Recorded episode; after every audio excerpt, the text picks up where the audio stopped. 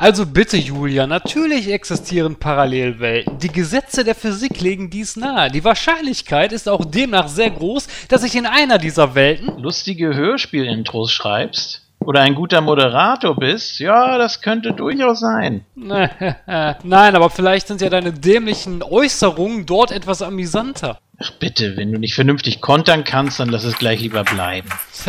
Deine Sprüche sind so geistreich wie Ach du heilige Sauforgie, wie sieht's denn hier aus? Äh, oh, Leute, was ist denn hier los, Mann? Nicht so laut, mein Schädel explodiert gleich. Alter, was hast du für eine Party gefeiert? Oh, keine Ahnung. Ich hab voll den Blackout. Ich erinnere mich nur noch daran, wie ich zusammen mit unseren bisherigen Gästen die 60. Ausgabe von Nightcrow gefeiert habe. Oh. ähm, Jens, das war vor fünf Wochen. Äh, echt jetzt? Äh, entschuldige kurz. Ja, klasse. Jetzt reiert der Depp auch noch unsere DVD-Sammlung voll. Oh, zum Glück. Sein Kotzstrahl hat nur das Preview-Material vom neuen Ghostbusters-Film getroffen. Äh, mir geht's gar nicht gut. Haben einer eine Aspirin? Nee, aber schau mal, was ich hier gefunden habe. Ein Brief von von Patricia Arquette? Was? Ey, komm, lies vor. Lieber Jens, vielen Dank für die mega geile Party gestern Abend. Ich habe mich köstlich amüsiert. Ich danke dir ebenfalls für deine Zusage für mein neues Filmprojekt. Der erste Drehtag ist übrigens in einer Woche. Äh? Äh. Was? nee, warte, stopp, ich hab mich verlesen. Der Brief ist nicht von Patricia Arquette, sondern von Alexis Arquette. Oh nein.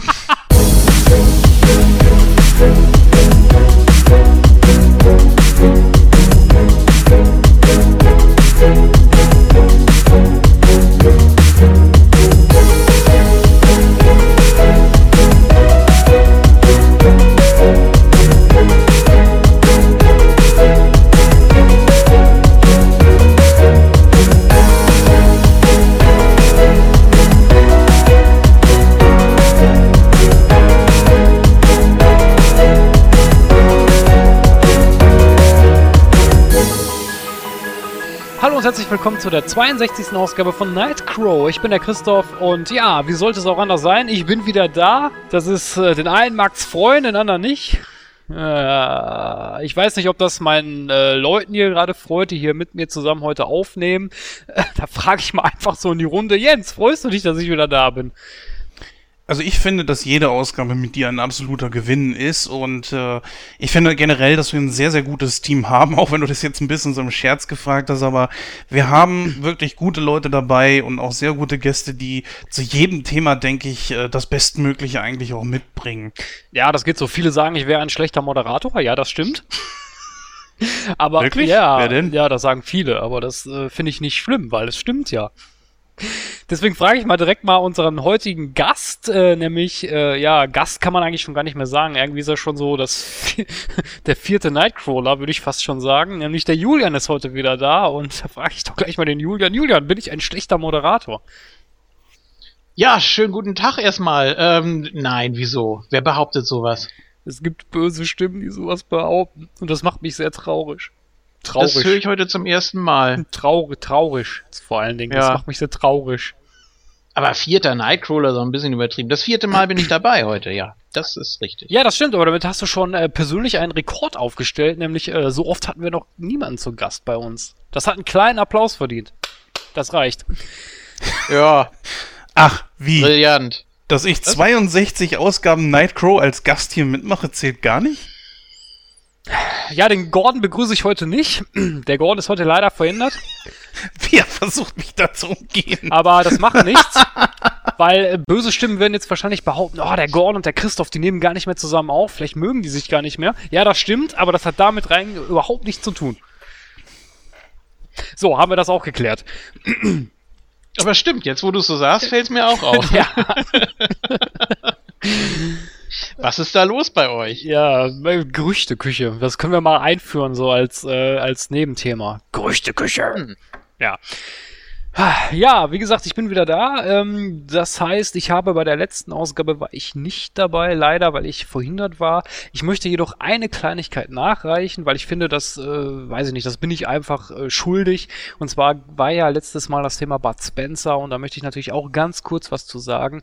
Äh, natürlich war auch der gute Bud für mich ein Held der Kindheit und es ist immer so, wenn ich so Nachrichten höre von Promis, die sterben, ja, das nimmt man so hin irgendwie und sagt dann, ja gut, okay, ist halt so.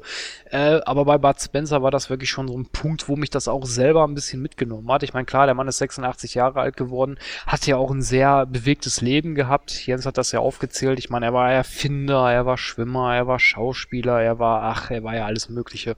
Hat ja eigentlich äh, mit seinem Leben schon mehrere Leben eigentlich ausgefüllt. Ich meine, wer kann schon von sowas äh, von sich behaupten, dass er so viel gemacht hat in seinem oder so viel, wirklich so viel mit seiner Lebenszeit angefangen hat.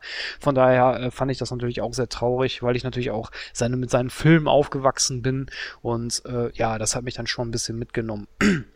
Ähm, eine andere Kleinigkeit, die ich noch anmerken möchte, natürlich auch der Tod von Götz George hat mich auch mitgenommen, gerade weil Götz George als Schimanski natürlich in meiner Heimatstadt Duisburg äh, sehr aktiv war, beziehungsweise in seiner Rolle. Und es gibt sogar bei uns in Duisburg eine Stadt, die Horst, äh, eine Stadt, eine Straße, die nach Horst Schimanski benannt ist. Äh, das finde ich eigentlich auch sehr witzig. Von daher natürlich für mich als Duisburger hat mich das natürlich auch irgendwo ein bisschen getroffen. Naja, gut, das wollte ich nur eben äh, nachreichen und äh, ich denke, das ist man den beiden Persönlichkeiten dann auch irgendwo schuldig. Ja, aber ich möchte natürlich. Äh, warte mal kurz, ja? da schmeiß ich mal kurz eben was raus und zwar, äh, ich habe mich geärgert vor. Ja, zwei oder drei Wochen war das, habe ich mir die Blu-ray von zwei Missionare geholt. Ich möchte hier eine Warnung aussprechen an alle, die sich diese Blu-ray von den beiden holen wollen.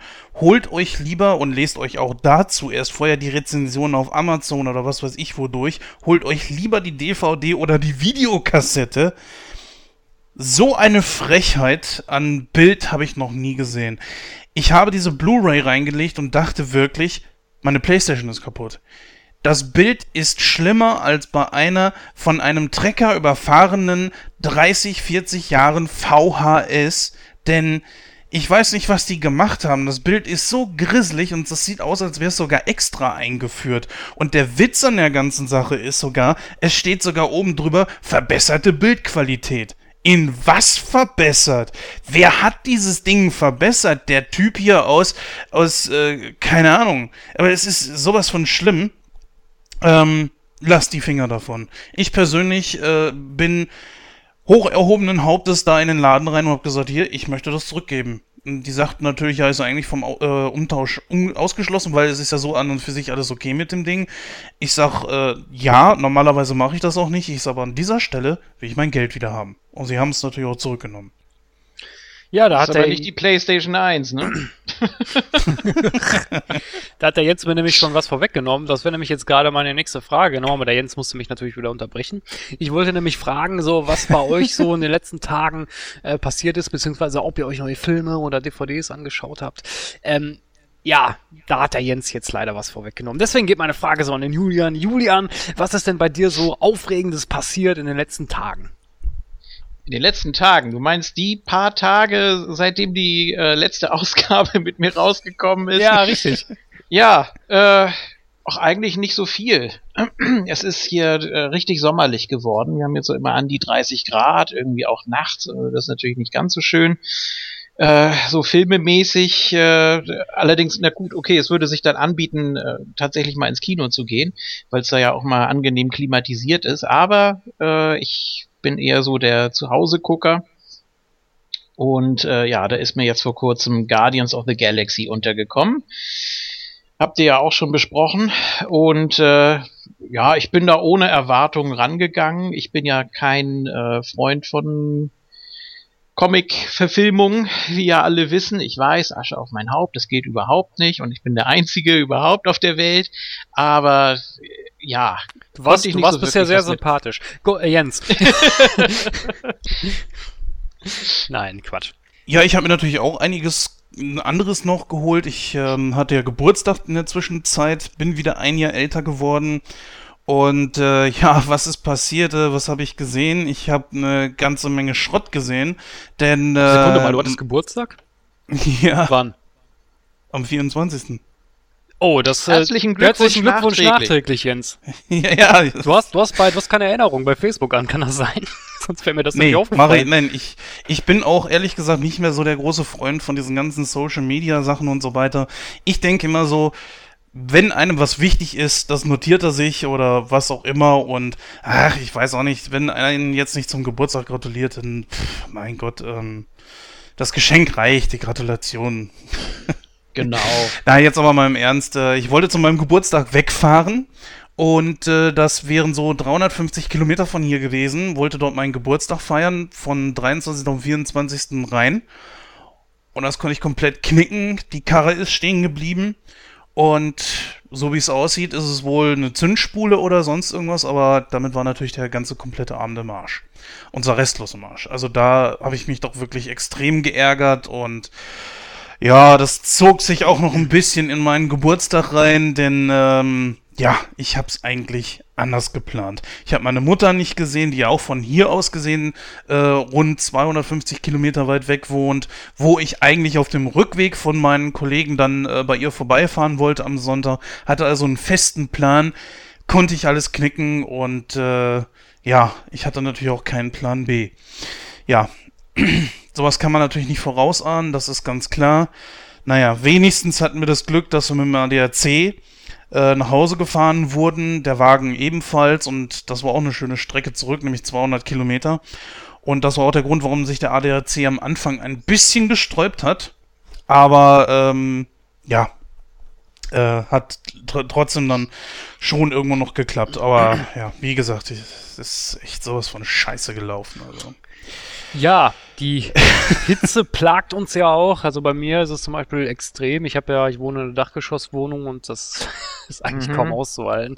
Wem Ähm, sagst du das? bei uns auf der Arbeit natürlich auch. Wie gesagt, ich arbeite ja in einem Chemielabor und ja, wir haben keine Klimaanlage, das ist richtig geil. Boah. Und äh, da gehst du kaputt. Natürlich, klar, wenn du dann natürlich auch mit, mit dem Laborkittel da rumstehst und äh, natürlich auch eine lange Hose anziehen musst und äh, schießt mich tot und dann immer mit der Schutzbrille auf und dann, oh nee, das ist grausam, da gehst du kaputt drin. Und äh, da ist man immer froh, wenn man dann nach acht Stunden nach Hause gehen kann und dann natürlich in einer überhitzten Dachzimmerwohnung zurückkehrt. Das ist dann auch nicht so toll. Machst du denn tagsüber nicht Rolle runter? Ähm, ja, doch schon, aber ich habe Sonnenseite, deswegen ist das ein bisschen, äh, Boah, das, bringt nicht ja, sehr, dann- das bringt nicht sehr viel. Ach ja, Ja, ja, da kann ich äh, mitreden. Das ist auf jeden Fall immer ein Problem. Immer so um die, ja, was, was hatte ich heute? So Höchststand waren so 28 Grad und irgendwie man hatte auch keine Lust, hier irgendwie groß was zu machen. Und äh, man muss aber, hilft ja nichts.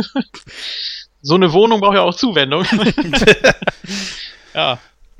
also ich war, glaube ich, am wärmsten Tag des Jahres im Kino und da war es schön belüftet drin. Äh, ich hatte eigentlich die Befürchtung so, dass, äh, dass das Kino auch überfüllt sein wird. War es Gott sei Dank nicht. War in Ordnung. Ich war ja in äh, der Premiere drin von, äh, boah, ich und mein Namensgedächtnis, ey. Das ist echt. Von Star Trek natürlich, klar. Darüber gibt es natürlich auch eine Sneak Week, die äh, jetzt auch schon seit äh, ein oder zwei Wochen auf unserem Server zu finden ist.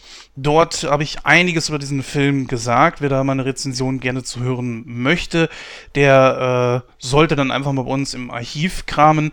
Und es gab natürlich auch eine ähm, eine Sneak zu besprechen und da habe ich eine Dokumentation gesehen, ähm, so ein Biopic über den Olympiasieger von 1936 und äh, das war so ein, so ein Film, wo ich mir sagte, der ist gar nicht so schlecht. Und er hat auch einige Wissenslücken geschlossen, weil ich habe immer mal wieder in irgendwelchen Reportagen was über die Olympia 36 gesehen, dass Hitler sich damals so ein bisschen geärgert hat, dass ein Schwarzer damals ihm äh, den, den Deutschen halt den, den Sieg weggenommen hat und dass er sich dann da ja auch irgendwie äh, erkenntlich zeigen muss oder dem die Hand schütteln muss oder so. Und äh, das alles war mir doch so ein bisschen, ja, das war mir ein bisschen wenig. Und dann war ich doch sehr überrascht, als in der Sneak gerade dieser Film gelaufen ist.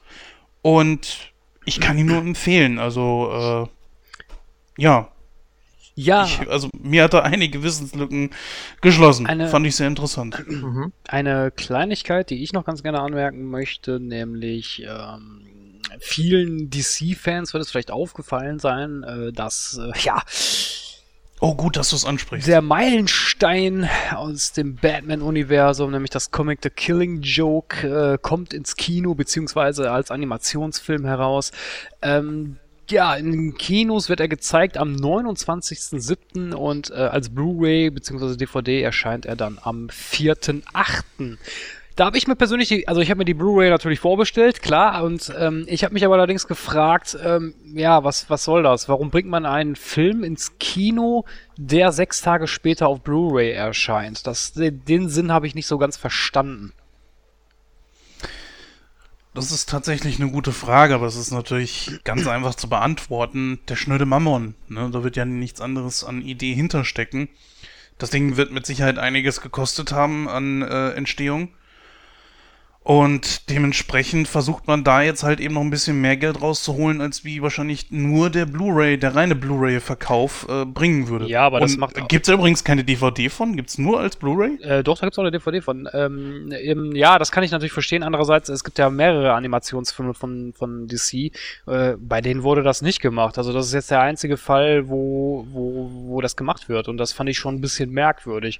Ich kann mir das höchstens so erklären, dass Warner Bros. da wieder so eine, so eine, ja, so eine, so eine Preis, äh, schiebt, weil The Killing Joke ist wirklich ein sehr, sehr, sehr, sehr gutes Comic und ich weiß, dass viele Fans auch schon seit Jahren gebettelt und gefleht haben, dass man das mal als Animationsfilm bringen soll.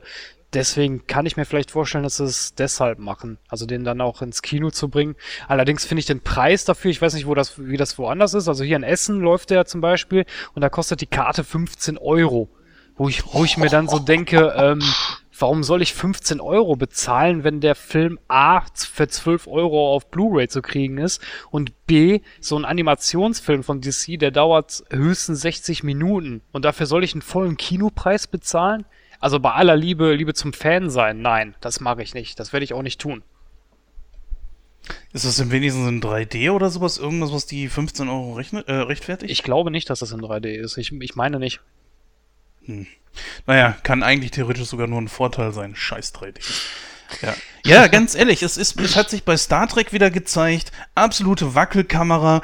Äh, das 3D verdunkelte die ganze Geschichte noch. Und natürlich wieder ellenlange, schnelle Schnitte. Ich hätte kotzen können. Aber wie gesagt, dazu könnt ihr euch meine Rezension in Sneak Week anhören. Und äh, die andere Geschichte, ich habe jetzt echt drüber nachgedacht, ob ich da reingehe in, in einen Batman, aber pff, wenn es bei uns auch 15 Euro kosten sollte, nein. Also für einen Fünfer oder vielleicht auch 9 Euro hätte ich es mir vielleicht noch angetan.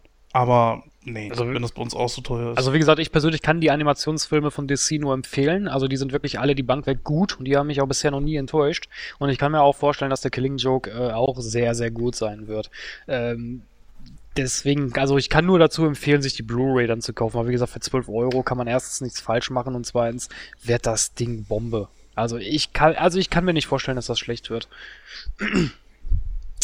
Ja, bevor wir ähm, der Susi das Wort übergeben, äh, eine Kleinigkeit noch, denn wir haben ein paar Feedbacks bekommen, äh, die beispielsweise auch auf unserer Internetpräsenz zu sehen sind. Ähm, da schreibt zum Beispiel die Zuhörerin. Ah, warte, lass uns da doch gleich unser neues, unsere neue Rubrik machen, die wir letztes Mal eingeführt haben, wo du ja nicht da warst. Ja. Ne? Dann äh, schieben wir jetzt einfach spontan noch eine Feedback-Ecke ein und äh, ja, machen wir das einfach so. Ja, Feedback haben wir bekommen, äh, zum einen auf unserer Internetpräsenz. Ähm, da schreibt oder da möchte die gute Zuhörerin, die Melanie, die möchte gerne wissen, ähm, erstmal, dass sie uns lobt dafür, dass wir ähm, also viele Interviews haben und dass sie das klasse findet. Und ihre Frage ist zum Beispiel, ähm, ja, wie wir denn an diese ganzen Interviewpartner kommen. Und da übergebe ich doch mal direkt das Wort an den Jens. Also ich bin der Meinung, dass wir da auch schon mal drauf eingegangen sind. Äh, ja, kurz und bündig, Fragen. ja, was soll man anderes sagen? Also ich nutze viele äh, Social Medias, wo viele von den Leuten auch sind. Äh, ich frage natürlich bei Agenturen an. Ich bin auf verschiedenen Veranstaltungen. Ich habe ein paar Kontakte knüpfen können, beziehungsweise auch äh, direkt vor Ort Interviews machen können, zum Beispiel mit Jürgen Thormann, damals auf der GraceCalCon 2014. Das war so, ein, äh, so eine Zusammenarbeit mit der Talker Lounge. Übrigens, da könnt ihr auch mal gerne vorbeigucken. Ist ein Podcast über Hörspiele www.talker-lounge.de. Ja, und äh, da waren halt eben auch sehr viele Synchronsprecher. Momentan äh, gibt ja, glaube ich, auch so eine kleine Messe. Ich habe das nicht ganz so verfolgt. Auf jeden Fall, wenn man dorthin fährt, kann man, äh, was weiß ich, Buchmessen und, und so weiter, kann man einfach bestimmte Kontakte knüpfen. Und wenn man dann äh, sich gut versteht und so weiter und ins Gespräch kommt, dann ergibt sich das auch schon mal, dass man weitergereicht wird, dass man äh, Telefonnummern bekommt und das ist natürlich jetzt nicht von heute auf morgen zu machen. Es ist nicht unmöglich, es ist auch nicht, äh, ja, es ist nicht sonderlich so schwer, wie es sich vielleicht anhört. Es ist aber auch schon eine Sache, die jetzt nicht halt innerhalb von fünf Minuten ist. Äh, manche Leute wollen dann gerne, dass äh, ein gewisses Vertrauensbasis aufgebaut wird. Ist halt bei jedem anders. Aber äh, das sind halt eben so die Anlaufstellen, Social Medias, die Agenturen. Ähm, was man auch nicht vergessen darf, viele von den Sprechern und Schauspielern und äh, was wir sonst so alles noch äh, an, an Interviewpartner haben, haben natürlich auch eigene Websites. Da kann man natürlich auch versuchen, mit denen in Kontakt zu kommen. Und bei vielen steht natürlich auch die Telefonnummer. Ja, und das ist zum Beispiel, wo ich meinte, so schwer ist es manchmal dann eben auch nicht. Ja, dann haben wir noch ein anderes Feedback bekommen und zwar auch auf unserer Internetseite und zwar von dem Zuhörer Mike. Und der Mike äh, gibt uns zum Beispiel recht, dass äh, ja, dass zum Beispiel, wo wir über Batman wie Superman gesprochen haben, dass, äh, dass der Film halt nicht so klasse war äh, und dass man das dann nicht mit Captain America oder Deadpool vergleichen kann. Andererseits lobt er uns auch für unsere Arbeit und äh, ihm macht das wohl, er hört wohl auch ganz gerne Night Crew, ihm macht das wohl Spaß, kommt aber leider momentan nicht mit dem Hören hinterher. Tja, was kann man denn da machen, Jens? da muss ich gestehen, das ist bei mir genauso. Äh, ich habe so viele Podcasts, die ich noch hören muss. Jetzt kommt ja bald hier auch äh, von unserem Gast Julian äh, die neueste Quizliga raus, wo unser äh, mhm. Mittalker Gordon äh, die beiden sind dann ja äh, gegeneinander angetreten und du hattest mir, glaube ich, gesagt, wie lange dieser Podcast geht, ne? Wie lange wird das letzten Endes sein, dass, wenn, wenn ihr fertig seid mit Schneiden?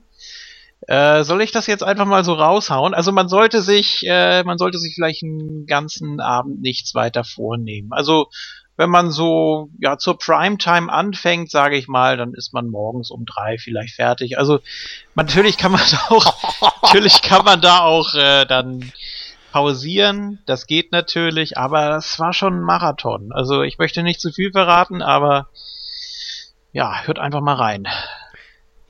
Ja, ansonsten was kann man da machen? Selektieren halt. Äh, man sagt sich einfach so, okay, äh, man hört jetzt halt eben nicht jede Ausgabe und sagt sich, naja, dann äh, höre ich halt eben nur die Themen, die mich dann wirklich auch interessieren.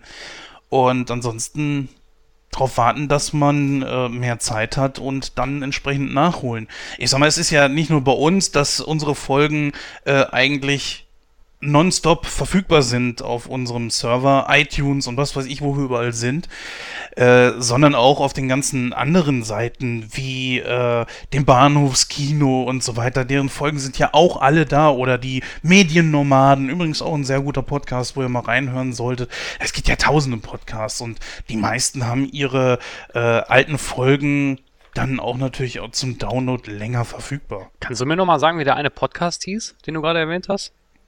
Mediennomaden. Genau, Mediennomaden, meine Damen und Herren, Mediennomaden. Hört euch, hört da mal rein. Das ist wirklich ein sehr, sehr guter Podcast. Äh, ebenso wie das Bahnhofskino. so. ja, lieber Mike. ja, lieber Mike. Ähm, ja, wenn du mit dem Hören nicht hinterherkommst, ist das natürlich sehr schade. Aber wie gesagt, ähm, du kannst natürlich auch selektieren. Also wenn, wenn wir ein Thema haben, was dich jetzt nicht so interessiert, kannst du natürlich äh, unsere Sprungmarken benutzen. Äh, die, da steht dir ja die Zeit eigentlich frei zur Verfügung, wie du dir das einteilen möchtest. Oder du bist halt so jemand und sagst, oh, ich möchte die, die drei oder die vier, je nachdem wie viele Leute wir sind, von, von 0 bis 100 will ich die äh, hören. Ja, dann kann man dir auch nicht mehr helfen. Nein, Spaß. nein, nein, nein, Spaß. Also wie gesagt, du kannst es dir natürlich selber einteilen und äh, ja, aber wir freuen uns natürlich, dass du, äh, dass dir unser Projekt Spaß macht und ja, bleib einfach am Ball. Wie gesagt, äh, wir haben ja noch viele, viele Ausgaben vor uns. Von 0 bis 100 ist auch sehr zeitaufwendig. Ne? Ja, also ich habe das jetzt zum Beispiel so gemacht mit euch. Ich habe ja äh, ganz am Anfang, als ich von euch erfahren habe, äh, habe ich ja mit den Zurück in die Zukunft Reviews zum Beispiel angefangen, weil das für mich einfach zeitlos ist, kann ich immer sehen und hören und mich damit beschäftigen und dann gucke ich immer mal so, ja, hm, wenn ich jetzt einen Film nochmal gesehen habe, ich habe vor kurzem zum Beispiel das erste Mal diese Extended-Version äh, oder die US-Version von Shining gesehen. Ich kannte bisher immer nur die ja, kürzere Version und jetzt eben diese zwei Stunden zwanzig oder was das ist. Ja, und dann habe ich mir dazu einfach nochmal euer Review angehört. Und äh, so kann man das natürlich auch machen. Ne? Immer gerade das, was einen so aktuell beschäftigt. Da kann man dann einfach mal gucken, gibt's da vielleicht auch einen Podcast zu? Das stimmt, in unserem Archiv. Ist ja häufig so. In unserem ja. Archiv äh, sind ja alle Folgen auch abrufbar. Wobei ich jetzt nicht empfehlen würde, die alten Folgen nochmal anzuhören, da war die Qualität natürlich nicht dementsprechend, aber naja, gut, oh. jeder fängt mal klein an. So, ähm, dann haben wir noch ein Feedback bekommen, nämlich von dem Michael, der hat uns äh, angeschrieben an info@nightcrow.de und äh, er lobt uns auch für unsere Arbeit und äh, glückwünscht uns zur 60, also zur, zur 60. Ausgabe ist natürlich jetzt schon ein bisschen was her, aber ähm, nichtsdestotrotz kann man das ja hier mal kurz erwähnen und äh, ja, ich finde das super, ich finde das klasse, dass er, dass ihm äh, Nightcrow so sehr gefällt und äh, ja, so einen Zuhörer hat man doch gerne. Dafür ja. nochmal vielen Dank für das äh, positive Feedback von dir, Michael.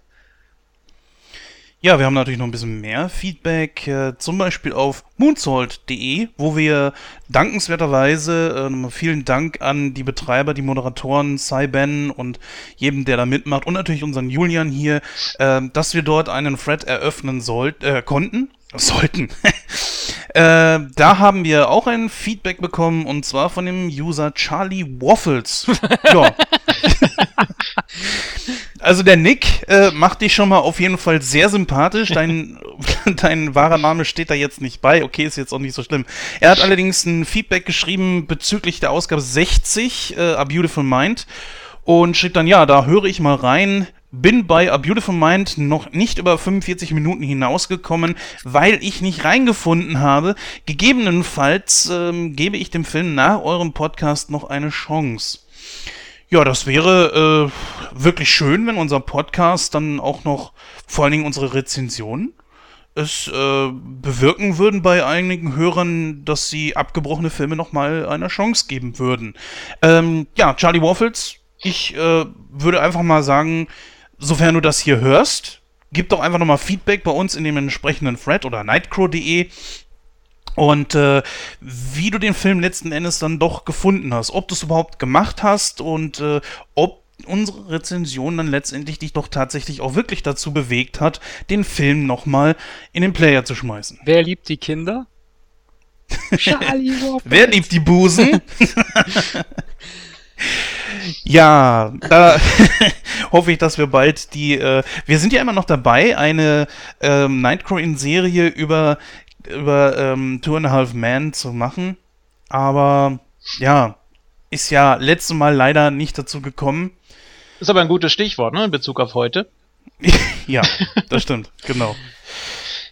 Ja, ja. gut. Ähm, dann würde ich sagen, äh, sind wir soweit äh, eigentlich durch mit unserer Feedback-Ecke. Äh, wie gesagt, liebe Zuhörerinnen und Zuhörer, wenn ihr noch irgendwas anmerken wollt, äh, auch wenn ihr Verbesserungsvorschläge habt, äh, wir haben immer ein offenes Ohr für euch. Äh, schreibt uns einfach an, wie gesagt, an info at nightcrow.de. nutzt die Social Medias oder halt auch die Kommentarfunktion auf unserer Internetseite. Ich weiß, das ist bei unserer Internetseite ähm, manchmal ein bisschen, bisschen, ja, tricky will ich jetzt nicht sagen, aber ich meine, eure Kommentare werden nicht sofort veröffentlicht das hat den Grund, dass wir natürlich auch mit äh, Spam-Mails und sowas zu kämpfen haben. Ähm, deswegen entschuldigt das, dass der Kommentar vielleicht nicht sofort erscheint oder äh, dass auch nicht sofort eine Antwort kommt. Ähm, das ist leider eine Sicherheitsmaßnahme, die wir machen mussten, um uns halt äh, vor so Sachen halt äh, zu schützen.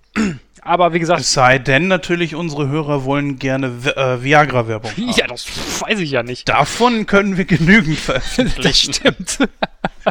Nein, aber wie gesagt, nimm, nehmt es uns nicht böse, aber wie gesagt, wir sehen eure Kommentare natürlich auch und prüfen die dann natürlich auch dementsprechend und äh, vielleicht antworten wir nicht immer, ähm, weil wir vielleicht denken, okay, das können wir vielleicht auch gut in die Sendung reinpacken. Deswegen äh, entschuldigt halt dann auch da, dass vielleicht nicht sofort eine Antwort kommt, aber wie gesagt, wir antworten auf jeden Fall spätestens dann bei der nächsten Ausgabe. So, ich würde sagen, wir übergeben jetzt einfach mal das Wort an unsere Susi, denn wir haben ein, ein ja, ein üppiges Programm, will ich jetzt nicht sagen, aber das Programm ist schon etwas, etwas äh, voller. Und ja, Susi, walte deines Amtes. In der 62. Ausgabe widmen sich Christoph Jens und ihr Gast Julian dem ersten Teil aus der Butterfly-Effekt-Triologie. Natürlich gibt es auch hier viele Debatten und Theorien über Zeitreisen. Ist der erste Teil mit Ashton Kutscher in der Hauptrolle, so wie er gedreht wurde, logisch? Ebenfalls präsentieren wir euch in dieser Ausgabe ein exklusives Interview mit Konstantin von Jascherow. Der Schauspieler ist bekannt aus Serien wie Tatort, Soko oder In aller Freundschaft. Außerdem ist er Synchronschauspieler und war die deutsche Stimme von Anton Jelchin, dem Darsteller des Pavel Tschechow aus den neuen Star Trek-Filmen. Im Interview gehen Jens und Konstantin von Jascherow unter anderem auf dessen tödlichen Unfall und auch Star Trek Beyond ein. In Bewatched erfahrt ihr, was Christoph über das kurze Gastspiel von Batmans The Killing Joke im Kino denkt, warum Jens wieder mit Stargate Atlantis angefangen hat und warum Julian mit den Guardians of the Galaxy nicht so viel anfangen kann.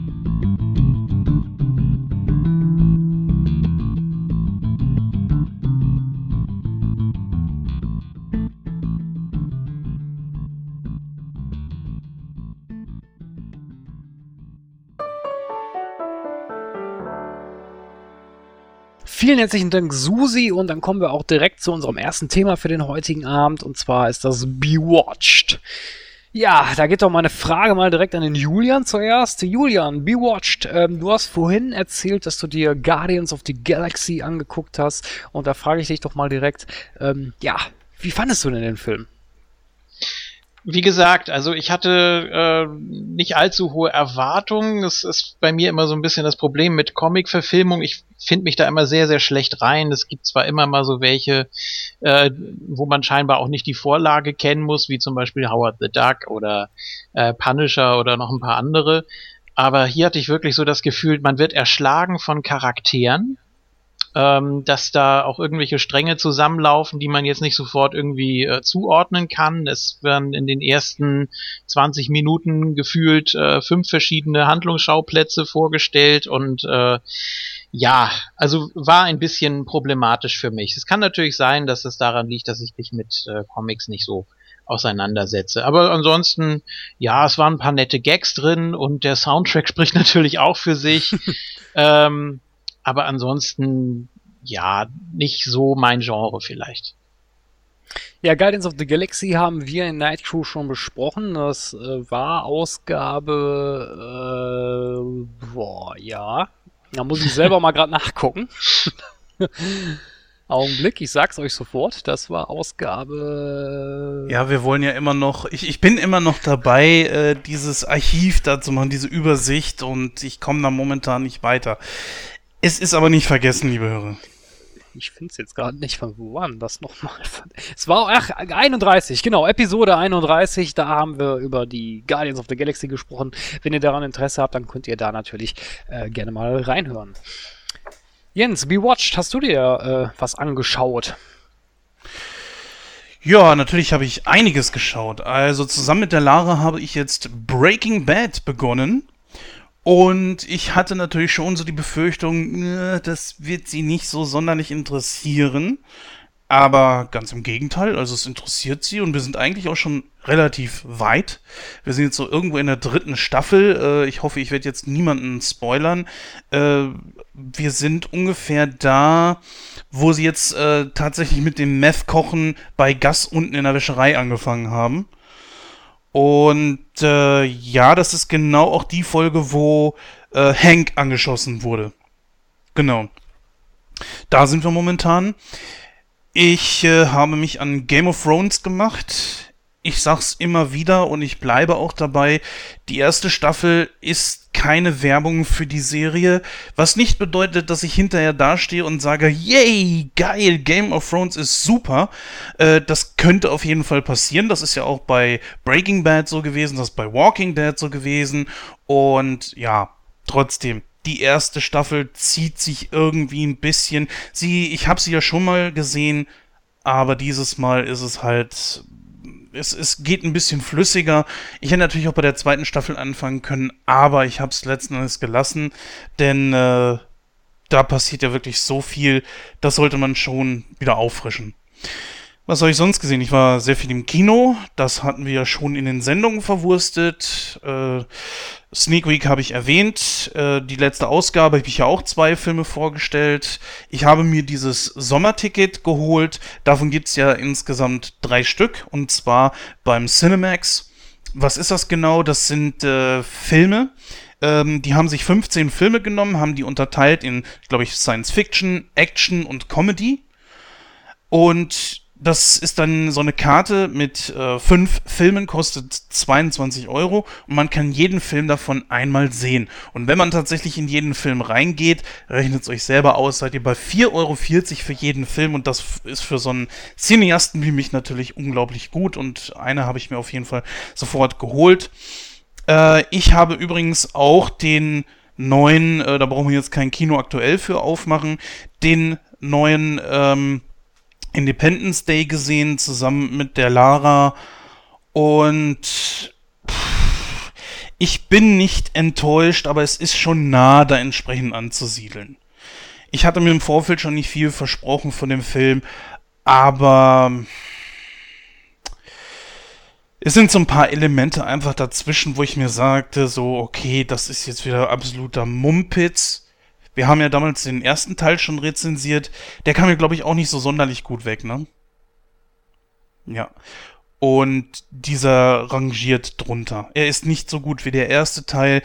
Was wirklich positiv sind, äh, sind die Effekte. Äh, die Comedy ist ganz gut.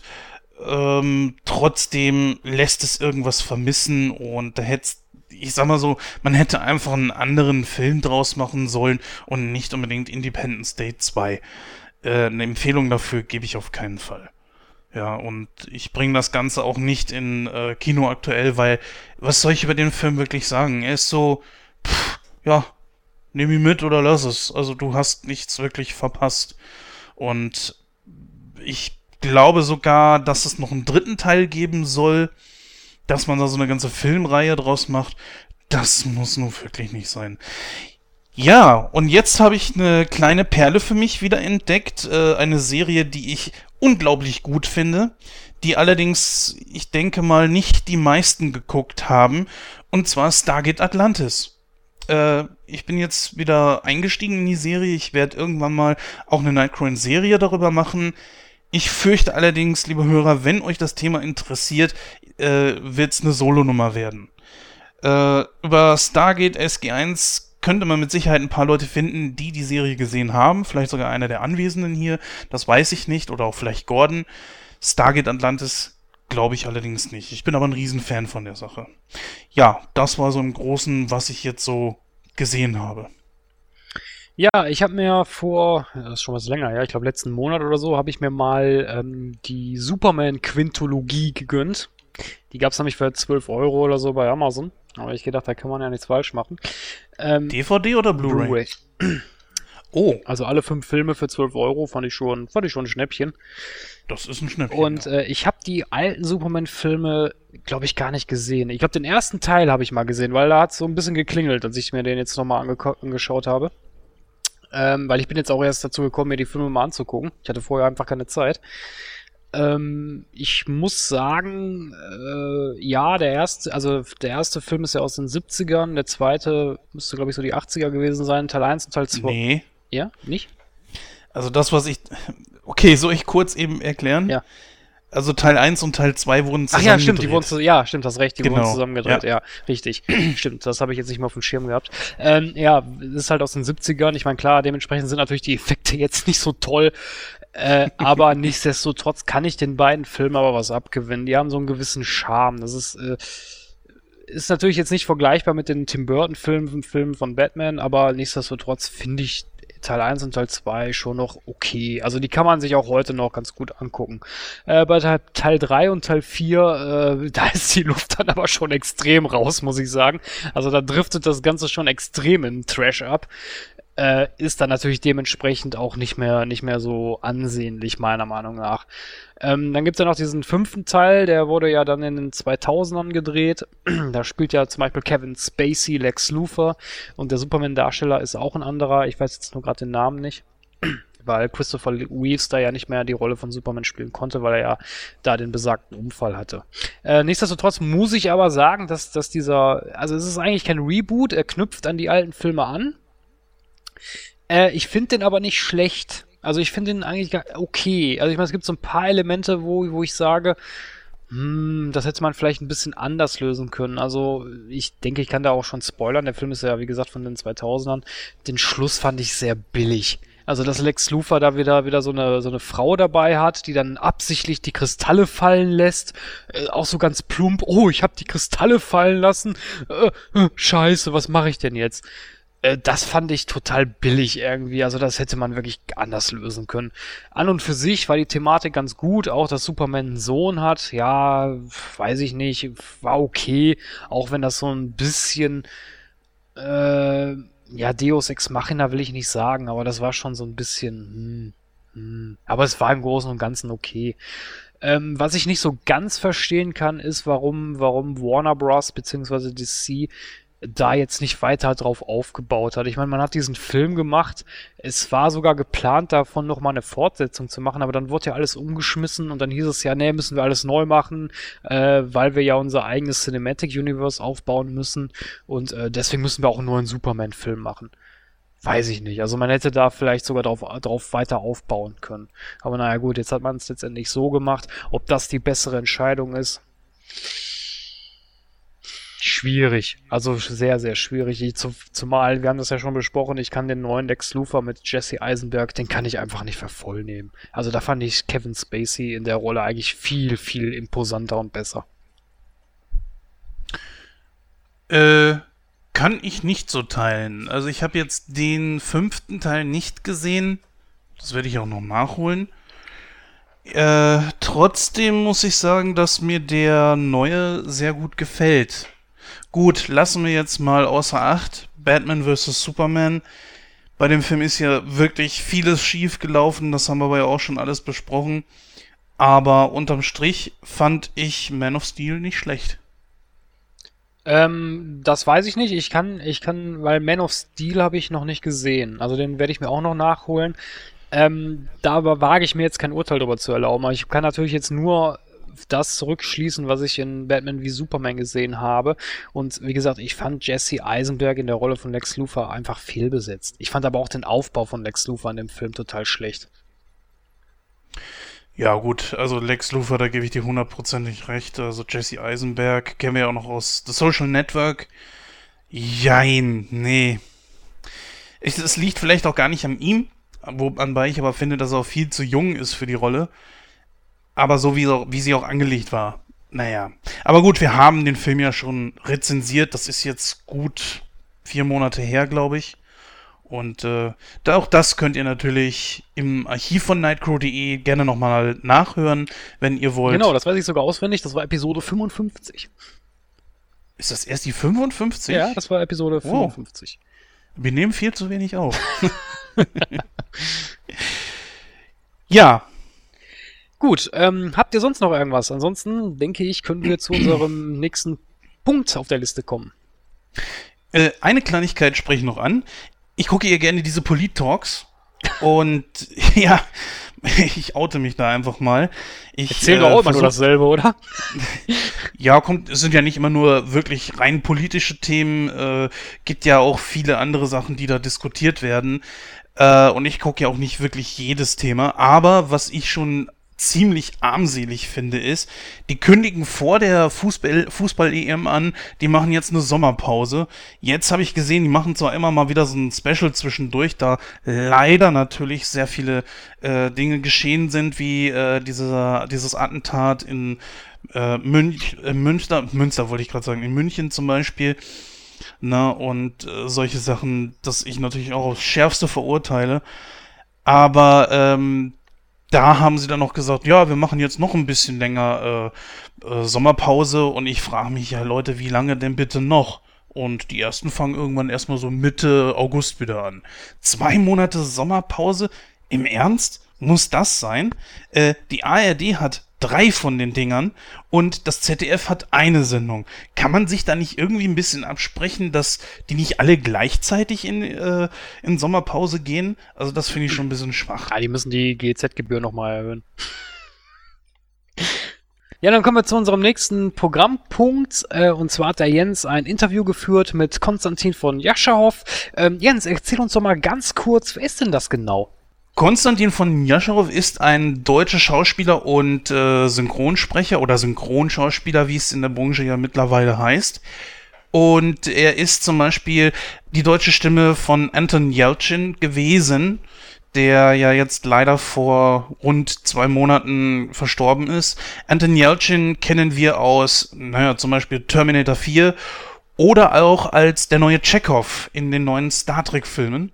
Und ja, ich habe mit äh, Herrn Jascharow ein Interview darüber geführt, unter anderem auch äh, natürlich über den, das Ableben von äh, den tragischen Unfall von Anton Yelchin und äh, generell natürlich auch über ihn selbst, äh, seine, ja, kann man so sagen.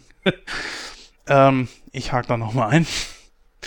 ähm, Ansonsten haben wir natürlich auch viel über ihn selbst gesprochen, über die anderen Projekte, die er sonst noch hat und äh, was generell auch so innerhalb der ganzen Branche los ist. Wie er halt eben auch zum ähm, Synchron kam, wie er zum Schauspielern kam, was er lieber macht und so weiter und so fort. Ja, hallo Konstantin. Erstmal schön, dass du dich äh, für dieses Interview bereit erklärt hast. Hast du die EM verfolgt?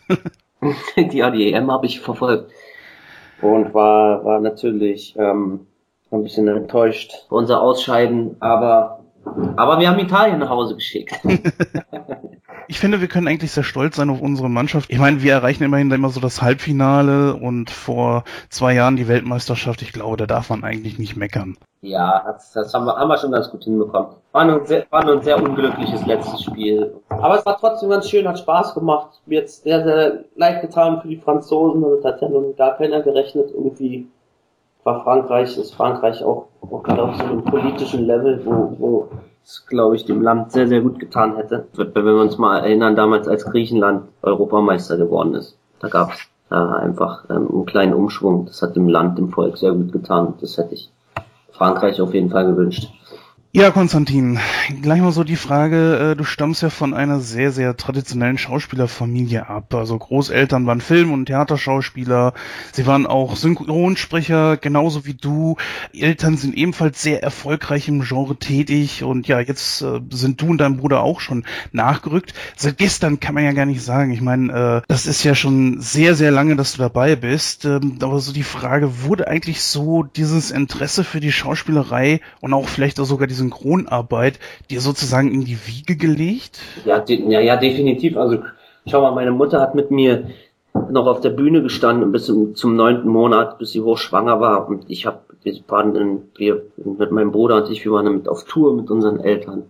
Und im Prinzip haben wir von seitdem ich denken kann, habe ich diesen diesen Beruf miterlebt und ähm, geliebt und in die Wiege gelegt, ist immer ein schwieriger Begriff, aber ich sag mal, ich wurde mit so ein bisschen, naja, ich will mich jetzt, ich will, soll jetzt nicht arrogant klingen, aber meine Eltern haben mich da schon ein bisschen mit, mit einem kleinen Talent gesegnet und auch mit so einem, auch mit dem, dem, dem Blickwinkel, wie ich groß geworden bin als Kind, um meine Eltern auf der Bühne zu sehen. Habe ja auch schon sehr früh angefangen zu drehen und im Prinzip gab es für mich eigentlich nie was anderes. Also könnte man schon sagen, dass mir das irgendwie ein bisschen in die Wiege gelegt wurde, ja. Ja, stimmt. Dein erster Einsatz als Schauspieler war als sechs, mit sechs Jahren, ne? I, warte mal, sieben war ich, glaube ich. Bei Rennschwein Rudi Rüssel war das. Ähm, der Film ist von 94, genau, sieben war ich da. Ja, das war mein, das war mein erster Einsatz mit dem groß, großartigen Uli Mühe. nicht mehr unter uns weilt, leider, und Iris Berben. Und da hat, all, hat alles angefangen und der Lauf seinen Gang genommen. Kannst du dich da noch genau dran erinnern? Ich meine, das ist ja schon wirklich sehr lange zurück und mit sechs ist ja die Erinnerung manchmal noch etwas lückenhaft. Ja, also ist es, es sind da natürlich ganz große Lücken auch in den Projekten danach, aber es gibt doch tatsächlich so Schlüsselmomente, wo ich mich heute noch erinnern kann und ähm, ganz spezielle Momente.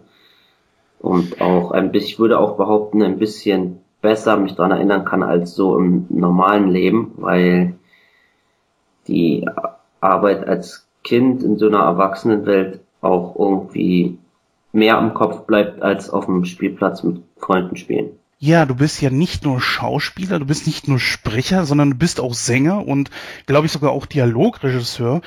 Wie kam es denn eigentlich dazu, dass du dich äh, neben der Arbeit, also neben dem Synchron, dann auch noch in eine ganz andere Richtung künstlerisch so am Mikro ausgetobt hast? Also ähm, für mich gehören die ganzen Bereiche, die ich, die ich, die ich ähm, bediene, irgendwie irgendwo alle zusammen. Also zum Beispiel als Synchronsprecher habe ich natürlich auch viel mit Synchronregisseuren zu tun und mit Dialogen, die geschrieben werden, da ich immer jemand bin, der aktiv an seinen Projekten mitarbeitet und auch nie die Fresse hält. Ich auch genauso sagen, ja, ich mach mal, ich reiß manchmal mein Mundwerk ziemlich weit auf, aber alles nur für, für das Projekt und nicht um irgendjemandem zu schaden, sondern letztendlich nur, wenn irgendwas unstimmig ist und Dementsprechend habe ich mich natürlich auch in, in Texte mit eingemischt, die für mich geschrieben wurden, sehr oft häufig und Besserungsvorschläge gemacht. Und habe einfach irgendwann eine Regie angeboten bekommen, ob ich es nicht mal probieren möchte. Das ist jetzt vier oder fünf Jahre her. Und da habe ich natürlich gesagt, na klar, das ist für mich, ob ich vor dem Mikro sitze oder hinten als Regisseur hat man natürlich eine andere Verantwortung, aber da ich mein Leben lang nie was anderes gemacht habe, habe ich mir das zugetraut und habe das probiert und das hat gut geklappt. Und beim nächsten Projekt habe ich dann gleich auch noch die Dialoge dazu geschrieben. Das nennt man dann Dialogbuchautor und Synchronregie. Also es ist oftmals das zusammengehört. Also der, der die Bücher schreibt, geht dann damit auch ins Studio, nimmt das auf. Und so hat, hat sich das dann entwickelt. Dann gab es natürlich auch schon Projekte jetzt, wo ich dann selber bei mir gesprochen habe. Also ich meine, der Regisseur war, das war auch nochmal eine neue Erfahrung. Aber das, wie gesagt, ich lebe und brenne für den Beruf und da, wo Löcher entstehen, da, das sind für mich keine Löcher, sondern das sind für mich Gelegenheiten, um neue Dinge zu erkunden, neue Sachen auszuprobieren und mich künstlerisch weiterzuentfalten. So ist es dazu gekommen. Gab es denn schon mal eine Situation oder einen Auftrag, wo du beides miteinander vermischen musst? Also es gibt ja so Filme, die man synchronisieren muss, wo der Synchronsprecher oder Synchronschauspieler, wenn man ja heute äh, gerne sagt, auch auf die Stimme singen muss. Hast du so einen Fall schon mal gehabt? Dass ich singen muss? Auf eine Stimme? Ja, ja klar, ja, ganz oft schon. Ganz, ganz viel, ganz oft. Singen gehört, gehört in dem Job auch dazu. Ist das schwieriger, als wie, äh, sag ich mal, nur drüber zu sprechen? Äh, kannst du nicht sagen. Ähm, schwierig. Also ich finde generell diese Situation zu spielen, echt zu spielen und ohne sich zu bewegen und nur mit der Stimme das jemanden zu verkaufen, dass er es dir glaubt, ist für mich das Schwierigste des ganzen Berufes. Also da ein Lied singen und Dings, da hat man, ist finde ich wesentlich einfacher, weil man, wenn jemand ein Lied singt in einem Film, dann verlässt er ja in dem Moment ein bisschen die, die Realität, also so wie wir uns jetzt unterhalten. Insofern hat man da dann keinen. Also es kommt, kommt immer drauf an, von, von, von Rolle zu, von Rolle zu Rolle ist es unterschiedlich. Aber prinzipiell finde ich, das ist eine Situation zu spielen, ist immer schwieriger als zu singen. Ja, du kannst ja jetzt auch wirklich auf eine wirklich große Anzahl von Einsätzen als Schauspieler zurückblicken. Darunter sind ja viele Filme, Serien und so weiter. Und ja, da sind aber auch viele Krimi- und Action-Serien drunter, wie Tatort, Küstenwache, Soko, Alarm für Cobra 11 und, und, und. Mhm. Bevorzugst du solche Rollen etwa oder, äh, ja, ich sag mal, gegenüber sowas wie eine Telenovela? Prinzipiell hat jeder so eine eigene Auffassung, wie er Projekte auswählt. Ich habe einige Projekte abgesagt in den letzten Jahren und habe einige Projekte zugesagt und ich musste mich mit manchen Leuten auseinandersetzen, die gesagt haben, warum sagst du einen Film ab, einen großen Film, der im Ausland gedreht wird, mit, mit einer sehr, sehr, also mit einer Hauptrolle, warum sagst du das ab und drehst eine Episodenrolle ähm, in Soko München zum Beispiel? So, warum? Und das führe ich darauf zurück. Ich bin, der Beruf Schauspielerei ist, ähm, ist ein Beruf wie Bodybuilding. Wenn man aufhört zu trainieren, dann erschlaffen die Muskeln ganz, ganz doll. Ähm, ich möchte aber auch nicht falsche Gewichte heben und mir meinen Rücken kaputt machen. Also ich hebe nur die Gewichte, dass ich mir auch zutraue. Und ähm, da, wo ich sehe, dass die Gewichte nicht passen zu mir, zu meinem Körper, zu meiner Größe, da sage ich, sorry, da, das kann ich nicht verantworten. Da mache ich eure Geräte kaputt oder meinen Rücken und das ist mir zu heikel. Also ist jetzt ein Vergleich, den habe ich mir wirklich gerade aus den Fingern gezogen, aber das trifft eigentlich ganz gut, weil wenn ich mich nicht identifizieren kann mit einer Rolle, jetzt ist eigentlich scheißegal, was für ein Projekt das ist und was für eine Größe. Wenn, wenn ich mich damit nicht identifizieren kann, dann hab ich, werde ich meiner Verantwortung nicht gerecht. Und ähm, da kann ich das nicht machen. Ja, natürlich, dann kommt es ja vielleicht auch wahrscheinlich unglaubwürdig rüber, ne? Ich meine. Ja, eben, also, also man, also wie gesagt, ich wähle momentan meine Projekte nach den Rollen aus und möchte interessante, verrückte Rollen spielen. Und ein Lieblingsgenre habe ich wirklich nicht. Ich hatte eine ganze Zeit lang, da habe ich gesagt, ich spiele kein Drama, weil ich im privaten, im, im, im eigenen Leben äh, genug Schwierigkeiten hatte. Da habe ich eine Zeit lang, zwei, drei Jahre gehabt, da habe ich gesagt, ich möchte kein Drama spielen. Kann ich nicht. Ich möchte nicht irgendein Vater spielen, der seine Kinder ermordet oder sowas. Ja, ich kann ich nicht, weil man nimmt doch aus jeder Rolle, die man spielt, irgendwas mit ins Leben, so wie man in die Rolle was aus dem Leben mitnimmt. Und dann gab es auch mal Zeiten, da habe ich gesagt, ich möchte keine, ähm, Mörder mehr spielen und, und, oder, oder ein bisschen weniger Komödien, was auch wichtig ist, weil als Schauspieler rutscht man ja unglaublich schnell in Schubladen. Höre ich da so raus, dass du für deine Rollen dann auch so persönliche Ereignisse nimmst, um, um dann bestimmte Emotionen beim Spielen auch glaubwürdiger rüberzubringen? Das ist mein eigenes Geheimnis. Das ist, das ist so, als würde der Koch sein Rezept verraten von seinem, von, von seinem Dings. Das ist mein ähm, eigenes Geheimnis. Da will ich gar nicht so genau drüber reden, aber ich kann eine Sache sagen, und das ist, dass die, dass, dass auf jeden Fall Situationen aus dem echten Leben einen helfen können. Ja. Ja, du hast ja auch schon ein paar Mal irgendwie mit Alexandra Neldel zusammengearbeitet. Gab's da irgendwie, gibt's da irgendwie eine Verbindung oder ist das eher so Zufall gewesen? Na, Alex, Alex und ich sind, sind gute Freunde. Wir mögen, wir mögen uns sehr. Wir haben jetzt dreimal, glaube ich, zusammen gedreht. Wir hatten auch sehr intensive Filme zusammen. In einem Film musste ich sie mal so verprügeln und an den Haaren ziehen und mit Feuer und so einen Weg schleifen. Und also wir hatten auch extreme Erfahrungen miteinander. Äh, wir, sind, wir sind Kollegen, die sich äh, schätzen und sie ist, ein, sie ist ein super lieber, sympathischer Mensch. Ja, das ist unsere Verbindung. Ja, kommen wir mal kurz nochmal zur Tätigkeit als Sprecher. Äh, du hast ja schon eine unglaublich lange Vita, muss man sagen. Äh, und hast auch schon die verschiedensten Schauspieler eigentlich äh, deine Stimme geliehen. Mhm. Im Laufe der Jahre entwickeln die sich ja manche zu einer Feststimme von irgendwem und bei dir war es jetzt so Anton Yelchin, der ja leider vor ungefähr ja. zwei, drei Monaten verstorben ist. Wie genau hat sich das ergeben? Also Anton Jelchin spreche ich jetzt tatsächlich seit sieben oder acht Jahren. Ich habe, wenn du mal in die Synchrondatei guckst, Kartei, ich glaube, ich habe bis auf drei Projekte, alle Projekte von ihm synchronisiert, auch seine Serie und also ich habe den, den Jungen verfolgt. Ich habe den, hab den, hab den seine Laufbahn verfolgt und war hat mich immer sehr berührt, weil er so eine, wie ich, hat eine sehr eigene Art und man merkt heraus, dass er so ein bisschen ein Querschläger ist, dass er sich absetzt von den anderen, weil er absolut sein Ding durchzieht und nicht so ein Mainstream-Schauspieler ist und nicht nur die schöne Seite zeigen will und nicht immer nur perfekt aussehen will, Mut zur Hässlichkeit hat und also Dinge, die, die ihn für mich charakterisiert haben. Und als er von seinem Auto zerquetscht wurde, da waren wir auch gerade in den, in den Arbeiten zu Star Trek. Das war wirklich just an dem Wochenende, wo, ja, mich hat, ich war da sehr geschockt von, weil ähm, so ein Menschen, so ein, so ein, so ein tragisches Schicksal so ereilen kann. Und der war ja nun wirklich gerade in seiner Hochzeit. Und äh, also es gibt passieren da so Dinge, aber wie überall auf der Welt, die kann man nicht verstehen. Mir tut's unheimlich leid um ihn. Der hatte eine grandiose Karriere vor sich. Ja. ja, mal gucken, was sie jetzt noch von ihm ausgraben. Ich hoffe, dass ich noch das ein oder andere Projekt ähm, noch machen kann. Mit ihm, für ihn. Ja, ein paar stehen da ja, glaube ich, aus. Ein oder zwei Filme. Ich glaube, eine Serienrolle steht da noch aus. Also da wird man mit Sicherheit noch äh, irgendwo was hören und sehen, aber ja. ja, ich hoffe auch, dass da noch einiges übrig ist. Es, es hat mich auch schon irgendwo zum Nachdenken gebracht.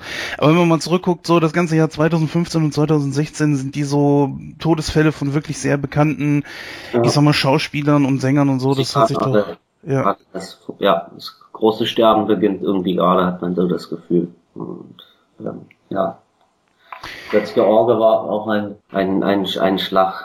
Und naja, also, aber wie gesagt, es ist irgendwie gehört es zum Leben ja auch dazu, dass Menschen sterben. Nur wenn sie dann halt zu früh sterben und auf so eine Art und Weise ist einfach, einfach nicht schön. Und die Star Trek-Filme sind ja sehr erfolgreich. Einen vierten kann man, glaube ich, erwarten. Da die Rolle von Pavel Chekhov natürlich so eine äh, Paraderolle ist, die gehört einfach nochmal zum klassischen Star Trek dazu, wird sie wahrscheinlich neu besetzt werden. Wirst ja. du dort dann wahrscheinlich auch wieder Pavel übernehmen oder glaubst du, dass man da dann sagt, okay, anderer Schauspieler, dann nehmen wir auch einen anderen Sprecher? Naja, vermutlich wird's so sein, ja. Ähm, aber ich habe da keine Ahnung, was meistens gibt's da auch Vorgaben aus den Staaten. Ähm, kann sein, dass die jemanden casten, der ihm ähnlich sieht. Dann werde ich es wahrscheinlich sprechen, um dem nahe zu gehen. Oder man geht damit wirklich offensiv um. Und ähm, ist ein bisschen abhängig davon, was die Amis jetzt da drüben machen. Ähm, ich war ein bisschen traurig. Mich, die gab ja eine Premiere in Berlin, wie ich mitbekommen habe. Also, da war wir als Synchronsprecher eine, ähm, zu so Veranstaltungen nicht eingeladen. Ähm, ich habe das war ein bisschen schade, ist leider sehr an mir vorbeigegangen. Ähm, ja, so die hätte ich dem, dem jungen Anton schon noch irgendwie erwiesen. Gerne. Jetzt mal so die Frage, wenn eines Tages du als Sprecher zum Beispiel, sagen wir, oder auch als Musiker zum Beispiel so viel zu tun hättest, dass die anderen Sparten so ein bisschen drunter leiden würden, äh, du müsstest dich entscheiden. Mhm. Für welchen Teil deiner Karriere würdest du dich entscheiden? Oder würdest du versuchen, alles die Waage zu halten? Ich, Im Prinzip würde ich es für jeden Teil meine, meine, meines Berufes mache, weil ich jeden Teil liebe. Und ich kann, mein, mein großes Herz liegt beim Drehen. Das kann ich auch so sagen. Damit bin, damit hat alles angefangen. Und wenn ich vor der Kamera stehe und alles drumherum ausknipsen kann, egal was, Probleme und ich diesen Moment lebe, dann ist es schon eine Qualität, wo ich spüre, da blüht mein Herz am meisten auf. Aber ich habe jetzt gerade Hero Turtles synchronisiert, bin jetzt Michelangelo und jetzt kann ich es ja sagen, weil der Trailer ist draußen. ja, sehr schön. Und ähm, das sind so Sachen, da ist man auch unheimlich stolz drauf. Ich meine, bin groß geworden mit den Hero Turtles und mit Star Wars. Ich glaube, da gibt es jetzt zwei Projekte in meinem Leben, die ich gemacht habe, wo ich unglaublich stolz drauf bin. So einfach, weil mich das, weil es persönlich Bezug zu mir hat und das ist Star Wars und Turtles. Hab natürlich auch andere super Sachen gemacht. Narcos jetzt die zweite Staffel haben wir gerade fertig gemacht. Sagt ihr was, Narcos? Ist eine, eine, neue Serie, ne? Kann nicht sein, dass sie von Netflix ist? Genau, Netflix, Pablo mhm. Escobar. Ähm, hat auch alle Rekorde gebrochen, die Serie. Klar bin ich da unglaublich stolz auf so eine tollen Projekte und Synchronisation.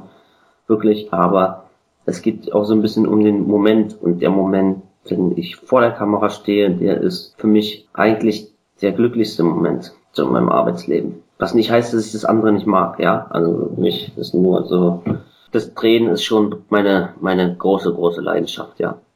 Wie ist das eigentlich? Stehst du denn auch noch auf der Bühne oder ist das so, wo du sagst, das ist eigentlich hier ein aussterbendes Genre? Im Gegenteil, ich glaube, dass dieses Bühnengenre jetzt immer mehr wieder zum Leben erweckt wird, weil die Leute ja nur noch auf ihre Handys starren und auf Kinos und äh, ich war neulich bei meinem Bruder im Freilufttheater. Der hatte Premiere in Grebesmühlen mit seinem Piratenstück.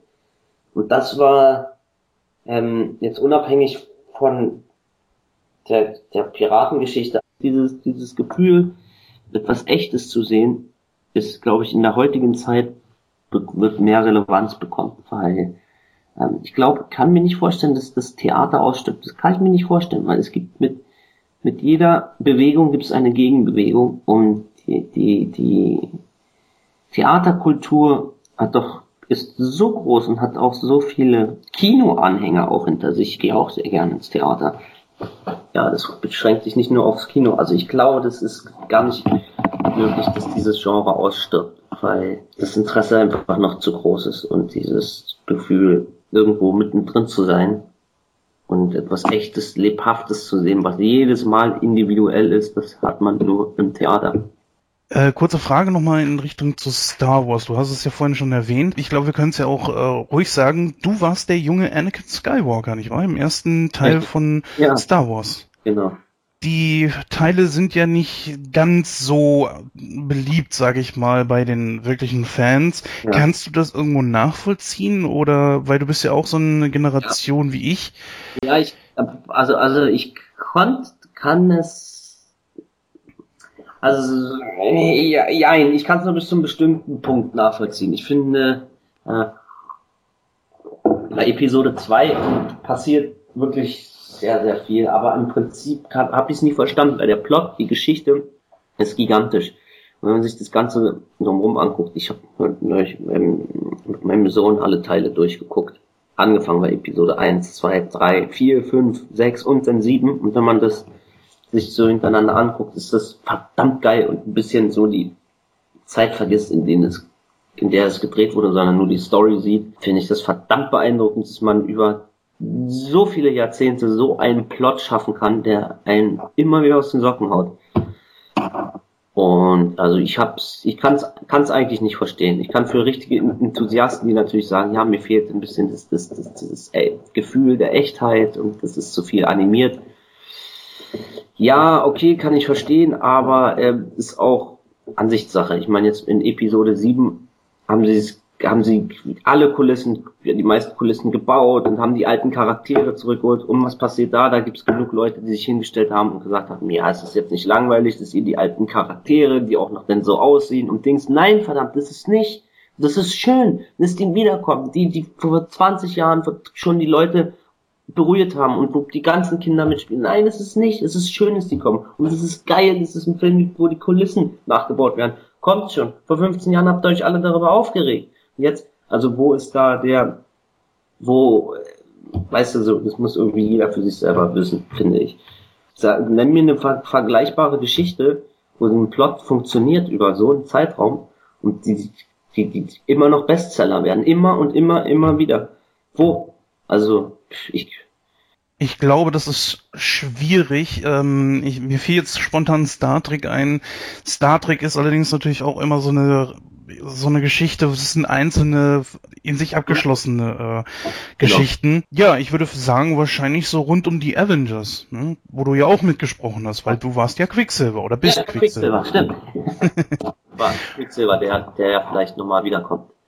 Ach, tatsächlich? Oh, wusste ich gar nicht. Ja, in der, der Marvel-Welt lässt sich alles offen. Das Ende. Jetzt ist, aber ja, da hast du recht, was da im Marvel-Universum abgeht, dass ja auch alles jetzt miteinander ver verknüpft wird. Also auch die Serie mit den Kinofilmen und ähm, die Filme mit den Filmen von vor fünf Jahren und so. Das ist schon sehr komplex. Absolut. Aber es ist auch nicht für jedermann zugänglich. Der wird dann nicht so einen richtigen Zugang finden. Wohingegen Star Wars doch was ist, was du was du jedem Menschen in die Hand drücken kannst, dann guck dir die, die, die sechs Filme an und dann wirst du das verstehen. Und das wirst du bei der, bei der, in der Avenger-Welt wirst du das nicht haben. Selbst ich, der damit groß geworden ist, hab mit manchen Avenger-Filmen, wo ich mir denke, wer ist denn das? Was ist denn das für ein Charakter? Ich habe noch nie gesehen, noch nie gehört. Was? So, und ich bin ja, ich habe extrem viel gespielt mit diesen ganzen Sachen, ja, und hab, hab einen hab, äh, Sohn, der damit spielt und ähm, da ist es da, das ist unglaublich komplex. Konstantin, an dich mal eine sehr mutige Frage von meinerseits. Mhm. Warum gehen die Deutschen eigentlich immer nur so auf Liebesfilme, Komödien und Krimis? Warum gibt's aus Deutschland nicht mal einen Animationsfilm? Äh, okay, Bully Herbig hat sich mal dran getraut vor Jahren, äh, wo wir bei dem Beispiel sind. Er ist auch der einzige, von dem ich weiß, der mal einen Science-Fiction-Film mit, mit Animationen etc. gemacht hat. Traumschiff Surprise, wir erinnern uns. Aber das ist ja, ich sag mal, ein Film in einem Jahrzehnt. Warum trauen die Deutschen sich das nicht? Ich glaube, in Deutschland wird werden 80 Prozent der eingereichten Projekte oder der Projekte, die gedreht werden sollen, oder sogar noch mehr, ich glaube sogar 90 oder eine unglaublich hohe Zahl, ähm, werden realisiert. Hingegen in Amerika sind es nur 5 Prozent. Also was bedeutet, das Geld in, wird eigentlich in Amerika wird besser aufgeteilt, weil nicht jeder Vollpfosten sein Projekt durchsetzen kann. In Deutschland ist es, ist es leider in den letzten Jahrzehnten, wobei sich das ja ein bisschen wieder verändert in den letzten Jahren, leider, leider so gekommen, dass, dass die, die Geldgeber lieber auf Nummer sicher gehen. Also ich investiere lieber in eine plumpe Komödie, wo man weiß, man hat Quoten, man, man hat Frau. Ähm, ich habe jetzt schon mit eingedreht, jetzt niemanden dissen, aber, aber nein, also man, man, man, hat seine, weiß ich, Frau, Tumala oder, oder Frau Ferris, ja, und man weiß, man hat seine, man, man hat seine man hat seine Quoten und die, die Werbeblöcke laufen das ist ein sicheres Ding. Jeder hat seine Einnahmen und schön ist. Ich kann, ich kann das mal von der anderen Seite aufsehen. Ich, ja, ich entwickle seit zwei Jahren, hab seit, seit zwei Jahren eine, eine Serie entwickelt, selber geschrieben, mit Kollegen und wir sind seit einem halben Jahr da dran, das auf den Markt zu bringen. Und ich merke seit einem halben Jahr, wie schwierig das ist, selbst mit gutem Material weiterzukommen. Wer da wo welche Türen aufmacht und nicht, kann ich jetzt nicht direkt sagen, aber ähm, es ist sehr schwierig in, in, in, in Deutschland gerade auf gute Leute zu treffen, die an dich glauben, an dein Pro Projekt glauben und dafür auch Geld klar machen. Und letztendlich scheitern die guten Projekte meistens am Geld. Ich hatte in den letzten fünf Jahren drei Projekte auf dem Tisch, die haben mich aus den Socken gehauen. Die, so eine Bücher habe ich selten gelesen in Deutschland. Und die Filme sind alle nicht zustande gekommen, weil sich da niemand rangetraut hat. Alle gesagt haben, das ist genial und Dings, aber boah, also ich kenne da jetzt keinen, der da jetzt ähm, mal schnell zwei, drei Millionen äh, macht, äh, finanziert für was, was eventuell nicht klappt. So, und da ist einfach die Risikobereitschaft hier ist einfach sehr gering. Und da können wir natürlich über Leute wie Till Schweiger unglaublich froh sein, die sich einfach in, auf neues Terrain begeben. Ja, wenn man sich sein, sein ähm, oft ähm, da sein Tatort anguckt, off Duty, ähm, off Duty, dann äh, wird einem klar, dass es, dass genau das die Richtung ist, was Deutschland mehr braucht. Und zwar mutige Leute. Und auch in der klaren Animationsbereich. Ich habe in ich habe doch aber ein paar süße Animationsfilme gesehen auf Kurzfilmfestivals und so, aber nichts Großes. Ich bin trotzdem der Meinung, dass sich gerade so ein kleiner Umschwung bildet und dass sich ähm, gerade kluge Köpfe zusammentun und sagen, wir, wir, wir fahren dieses System nicht mit, wir denken uns was eigenes aus. Filmförderer zum Beispiel ist auch, ist auch so eine Thematik. Die Filmförderungen, die schenken nicht das Geld, sondern die packen das Geld in Projekte, wo sie sich auch fast sicher sind, dass sie das Geld zurückbekommen, mindestens zurückbekommen, wenn nicht sogar noch mehr. Also hapert es auch leider oft an den Filmförderer. Also der Filmförderer sagt dem Projekt B zu und dem Projekt A nicht. Projekt A ist aber super gut. Projekt A hat jetzt, weil er die Absage von der Filmförderung bekommen hat, im Prinzip keine Chance, irgendwo bei einem Sender reinzukommen, weil er keine Förderung hat. Das ist so ein Topf. Also, dann sagt Projekt A, gut, wir drehen Independent. Independent heißt kein Geld, wenig Geld, musst Leute finden, die sonst arbeiten, ähm, Leute finden, die das ehrenamtlich machen. Das heißt, da geht viel Zeit ins Land, da brauchst du ein Jahr. Da ist vielleicht dein Stoff schon wieder uninteressant. Dann drehst du das, Independent, das klappt irgendwie und merkst, nachdem du es gedreht hast, scheiße. Dadurch, dass wir jetzt keine Förderung haben und auch keinen Sender im Nacken, haben die gar keinen Zugang zu den Filmfestivals, weil die natürlich zusammenarbeiten alle. Und damit bist du eigentlich schon raus, weil du hast dann, die Türen sind zu. Die Türen sind zu. Und du hast dann ein, ein schönes Produkt, was du vielleicht ins Ausland verkaufen kannst. Aber selbst die im Ausland sagen, na ja, gut, ähm, wie ist denn euer Produkt bei euch gelaufen im Inland? Ja, meinst du, die reagieren, wenn man sagt, gar nicht. Aber willst du es dir trotzdem mal angucken? Sie, ja klar, aber ähm, mehr, mehr als ein Tausender kriegst du dafür nicht, bevor ich es mir angucke. Also so ungefähr läuft diese Maschinerie und das ist, das ist was, ähm, wo es, es gibt, also ich glaube, dass die Projekte wirklich einfach, die kommen nicht zustande, auf, aus diesem Grunde. So, und ich habe äh, Regisseure, da war ich vor, vor acht Jahren Feuer und Flamme, die jetzt mit Rosemunder Pilcher oder so beschäftigt sind, wo ich sage, es ist einfach schade. So, da wurde, wurde ein, ein Talent in eine falsche Ecke gedrückt. Aber man kann es auch nachvollziehen, wenn man es mal selber miterlebt hat. Du hast ja als äh, Sprecher, wir haben ja schon ein bisschen von dir gehört und auch rausgehört, interessierst dich selber dafür, so Star Wars, Star Trek, Avengers etc. Das sind ja Sparten, die haben wirklich extrem große Anhängerschaften. Wirst du da irgendwie auch oft von Fans drauf angesprochen, äh, vor allem, äh, weil du selber sagtest ja, du bist ja Fan, also oder zumindest interessiert diese Reihen. Wirst du da oft drauf angesprochen? Vielleicht auch, dass die Leute gerne mal so den Chekhov hören wollen oder so? Ja, na kommt schon, kommt schon mal vor, na klar, ist es. Ich, ähm, aber um deine Frage zu beantworten, ich meine, du, du hast mich auf du hast mich auf Star Wars angesprochen und das Projekt ist ähm, 15 Jahre her. Also du siehst, dass das, das doch Projekte sind, wo, wo die Reputation und die, das Interesse der Leute definitiv noch da ist. Und kommt natürlich schon vor, dass ich mit Freunden oder so sitze, die sagen, sag mal, ich hab dich was sag mal, warst du, du sagst, du der Russe gesprochen. Sag, ja klar, kannst, kannst du mal zeigen, lacht man, du der haut einen Satz raus. Und ähm, mach das. So, so, ja klar, nee, da, da habe ich mich nicht so, natürlich. Ja, letzte Frage. Wo werden wir dich in der nächsten Zeit, in der nächsten Zeit sehen oder hören? Was für Projekte stehen da momentan an? Also die coolsten Sachen sind Narcos, die zweite Staffel auf Netflix und Turtles. Genau, Star Trek läuft aktuell.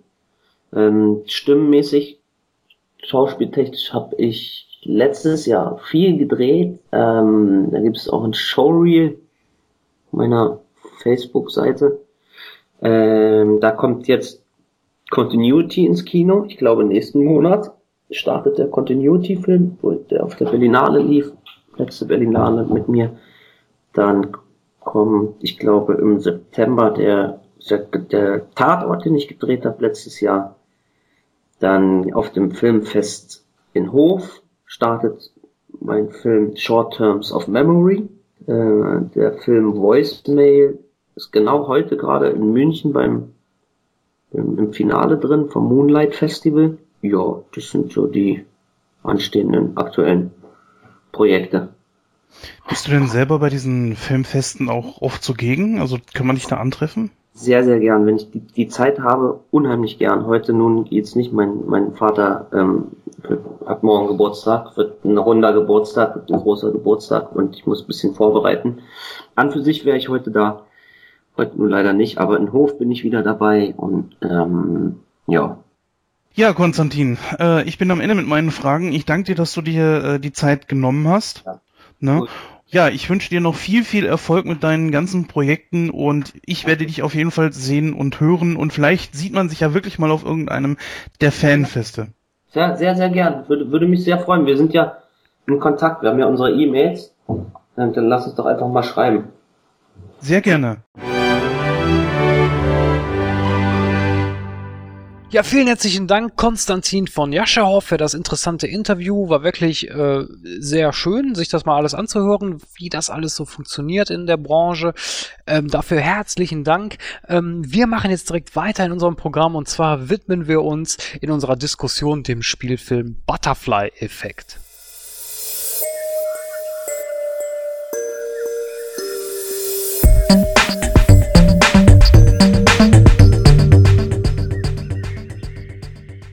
Ja, dann kommen wir auch direkt zu unserer Hauptdiskussion und zwar, wie vorhin angekündigt, äh, ja, wollen wir heute ein bisschen über Butterfly-Effekt talken und ähm, der gute Jens der gute, gute Jens, schreibt immer so herrliche Einleitungen, die immer Spaß auf mehr machen und wo man schon richtig giert, mehr über diesen Film zu erfahren, weil das so ein kulinarischer Leckerbissen ist. So wie der Jens das immer aufschreibt, ist das einfach nur Bombe. Jens, bitte. so Bombe ist das gar nicht, hier mit den ganzen Rechtschreibfehlern da drin. Die hört man nicht unbedingt. ja, Glück. also, ähm, Butterfly Effect, das ist ein Film aus dem Jahr 2004 mit Ashton Kutcher in der Hauptrolle. Und hier spielt er den jungen Psychologiestudenten Evan Treborn. Dieser entdeckt eines Tages, dass er die Fähigkeit besitzt, sich mittels seiner eigenen Gedanken in eine frühere Version seines Ichs zu versetzen und sogar aktiv auch in äh, die Vergangenheit eingreifen kann. Zuerst weiß er mit dieser Gabe nicht so richtig ja, umzugehen, erkennt aber eigentlich schnell, dass ihn diese Fähigkeit in die Lage versetzt, seine eigene Vergangenheit und auch die seiner Mitmenschen zu verändern. Ja, und nachdem er äh, dies das erste Mal gemacht hat und sich ja dann wieder in die Gegenwart zurückbegibt, also in sein jetziges, heutiges Ich, merkt er, dass er die Vergangenheit verändert hat. Er kann eigentlich sein Glück kaum fassen. Alles hat sich nämlich eigentlich für ihn zum Besseren gewendet. Naja, doch dann kommt halt eben die Schattenseite von dem Ganzen, äh, denn der anfänglichen Euphorie folgt dann auch ganz schnell die Ernüchterung, als sich die Schattenseiten seines Eingreifens in die Zeit einfach bemerkbar machen. Schließlich will Evan wieder alles gut machen und setzt seine Fähigkeit erneut ein. Ähm, dieses Mal sind die Folgen allerdings noch fataler. Und äh, ja, auch jede weitere Änderung bringt eigentlich nur noch schlimmere Begebenheiten mit sich. Letztlich sieht Evan nur einen einzigen Ausweg, um eigentlich wieder alles ins Reine zu bringen. Und was es genau ist, das besprechen wir jetzt. An dieser Stelle natürlich auch wieder Spoilerwarnung, liebe Hörer. Wenn ihr, dieser Film ist zwar von Jahr 2004, ich erwähne es allerdings nochmal extra, weil wir haben es irgendwann mal nicht erwähnt und das war ein etwas älterer Film. Trotzdem hat jemand zu mir gesagt, sagt es lieber vorher nochmal. Also bitte, wenn ihr den Film noch nicht gesehen habt, dann, äh, oder, also wenn ihr den Film noch nicht gesehen habt, äh, guckt ihn erst, hört euch dann die Rezension an. Wenn es euch egal ist, dann hört weiter. Ja, liebe Zuhörerinnen und Zuhörer, das war wieder die bombastische Filmbeschreibung von Jens. Jens, an dich vielen herzlichen Dank. Das hast du wieder sehr souverän gemacht. Wen haben wir da in den Hauptrollen? Das ist äh, zum einen Ashton Kutcher, der spielt Evan Treborn. Dann haben wir noch Milora Walters, die spielt Andrea Treborn. Äh, Amy, Amy Smart, die spielt, äh, genau, dieser Name. Kaylee. Kaylee, genau, Kaylee Miller und äh, Eric Stolz der, oder Stolz, der spielt äh, George Miller und Willem Lee Scott, der spielt Tommy Miller. Ich denke, das sind auch so weit, die müssten das die bekanntesten sein, äh, die wir da vertreten haben in diesem Film. Ja, der Film ist, wie der Jens schon sagte, von 2004. Länge ist etwa 109 Minuten. Den Director's Cut äh, sprechen wir gleich drüber. Den rechne ich natürlich jetzt nicht mit hier rein. Und die Altersfreigabe ist FSK 16. Zu erwähnen sei noch, G führte Eric Bress und J. Mackie Gruber.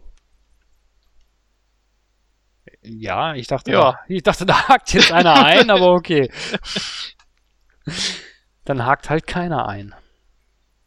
Dann gehe ich einfach mal weiter ja. Und sage folgendes. Wieso, wo willst du denn hin? Ich gehe jetzt nach Hause. Ich verlasse das Studio und gehe nach Hause. Was hältst du denn davon? Mhm. So, egal. Ähm, okay, machen wir weiter. Ja, dann würde ich sagen, äh, beleuchten wir mal als allererstes den Hauptantagonisten, äh, äh, genau, den Hauptprotagonisten in dem Film. Und zwar, ähm, ja, den Evan, wie kann man Evan am besten beschreiben? Jens. Naja gut, also er hat ja in der Vergangenheit immer mal wieder Aussetzer, so fängt ja der Film auch an. Wo man als Zuschauer natürlich irgendwo sich fragt, woher kommen diese Blackouts und was hat das Ganze eigentlich ähm, mit sich auf sich.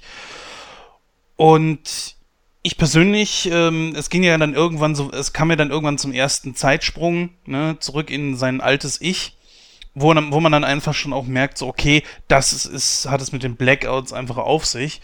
Und ich muss schon sagen, ich fand ähm, diese Herangehensweise an eine Zeitreise doch sehr interessant. Da kommen wir mit Sicherheit gleich noch drauf.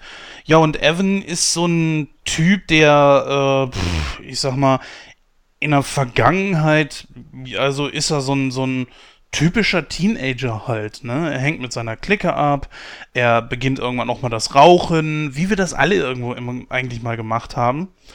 Und ja, dann gibt's ja den, den großen Sprung. Evan ist erwachsen, äh, dann übernimmt ja auch Ashton Kutscher als äh, dieser Psychologiestudent und ähm, ja, entdeckt dann, dass er diese Fähigkeit hat, äh, versetzt sein Ich das erste Mal in die Vergangenheit. Und er findet es anfangs eigentlich auch noch ziemlich cool. Und ich würde ihn einfach mal so einschätzen, dass er so ein Typ ist, ähm, als Student das auch alles ziemlich locker sieht, äh, eigentlich kann man wirklich sagen, so ein, so ein echt typischer Student irgendwo.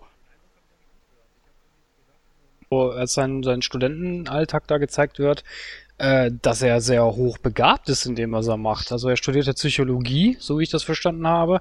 Und äh, selbst der Prof ist ja von ihm ganz angetan und hin und weg und sagt dann auch, ja, äh, ich weiß nicht mehr genau, was er sagt, aber so, so im Umkehr, ich sage jetzt mal so grob formuliert, äh, ja, der macht sogar uns Professoren was vor. Ja, das kann äh, schon sein. Ich persönlich, ähm, ja gut, wenn du danach fragst, wie man ihn am besten äh, charakterisiert, ist es natürlich so eine Sache, man sieht natürlich als erstes so, bevor er das erste Mal die Zeit verändert, dass er das Leben doch wirklich sehr locker zu nehmen scheint. Ich meine, er hat einen unrasierten, ungepflegten Bart, Ne, er hat jetzt nicht so die super geilen Klamotten etc. Äh, dann kommen wir natürlich zu äh, Bumper. Ne? Im Original heißt er ja Thumper. Warum man das jetzt unbedingt ändern musste, weiß der Teufel. Äh, das ist natürlich auch ein extrem übergewichtiger, äh, ich sag mal, Zimmerkollege von ihm, der, äh, kann man dem, dem Gothic, äh, der Gothic-Szene so beirechnen? Was meinst du, Julian? Ja, das ist schwierig zu kategorisieren. Also ich bin da jetzt auch nicht so firm darin. Also er ist natürlich schon eine etwas düstere Gestalt, allerdings äh, ist mhm. er auch mehr so, ja, als, als Sidekick oder auch so, ja, im, im Zimmer da, die beiden teilen sich ja ein Zimmer, äh, ist er ja auch so als Gagmaschine unterwegs. Ähm, bis auf natürlich bei einer Szene da auf dem Flur, aber da kommen wir dann später noch zu. Mhm. Ja, da muss ich meine Aussage gerade revidieren. Also er ist natürlich nicht der typische Student, dieser typische Student von wegen, den man sich so vorstellt mit äh, Tennisspielen und äh, Pulli da um, um äh, Schultern hängen haben und so weiter. Der, was ja auch so eine, äh, ähm, so, ein, so ein, ich sag mal, Bild eines Studenten kommt ja auch in dem Film vor. Und ich glaube er einfach, er nimmt das Neben einfach sehr, sehr locker. Was ja ein bisschen äh, ungewöhnlich ist, ne? Ich meine, wenn man vorher ich sag jetzt mal so vom, vom, vom Betrachten her des Films, man vorher sieht, was halt in seiner Kindheit da alles abgeht. Und dann mimt er diesen lockeren Studenten, der dem, dem anscheinend sein Leben, der, ja, der sein Leben halt in den Griff kriegt und seine Freunde, er besucht ja nachher auch welche aus der damaligen Zeit, äh, die, die einfach total fertig sind mit der Welt. Und ihm scheint das irgendwie überhaupt nichts angehabt zu haben, ne? Kann man natürlich auch daran erklären, dass er ja selber sagt, dass er so viele Blackouts hatte, ne?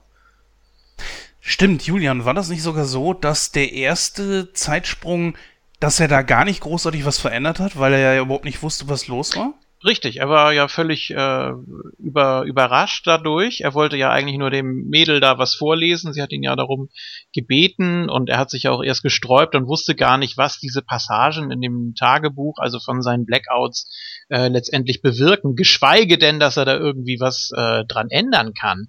Und äh, die erste Zeitlinie, sage ich mal. Also das, was wir am Anfang sehen, diese mysteriösen Szenen mit dem Bild, was er malt oder wie er dann mit dem Messer in der Küche steht und so weiter, das sind ja, ähm, da begleiten wir ihn ja praktisch bei den Blackouts erstmal. Und da müssen wir dann mal erstmal sehen, äh, wie, wie, wie kam das dazu? Also man weiß es ja auch am Anfang nicht, außer man weiß jetzt äh, vorher, dass es da um Zeitreisen geht. Ansonsten denkt man, der ist irgendwie besessen oder es ist, äh, geht mehr so ins Horrorgenre.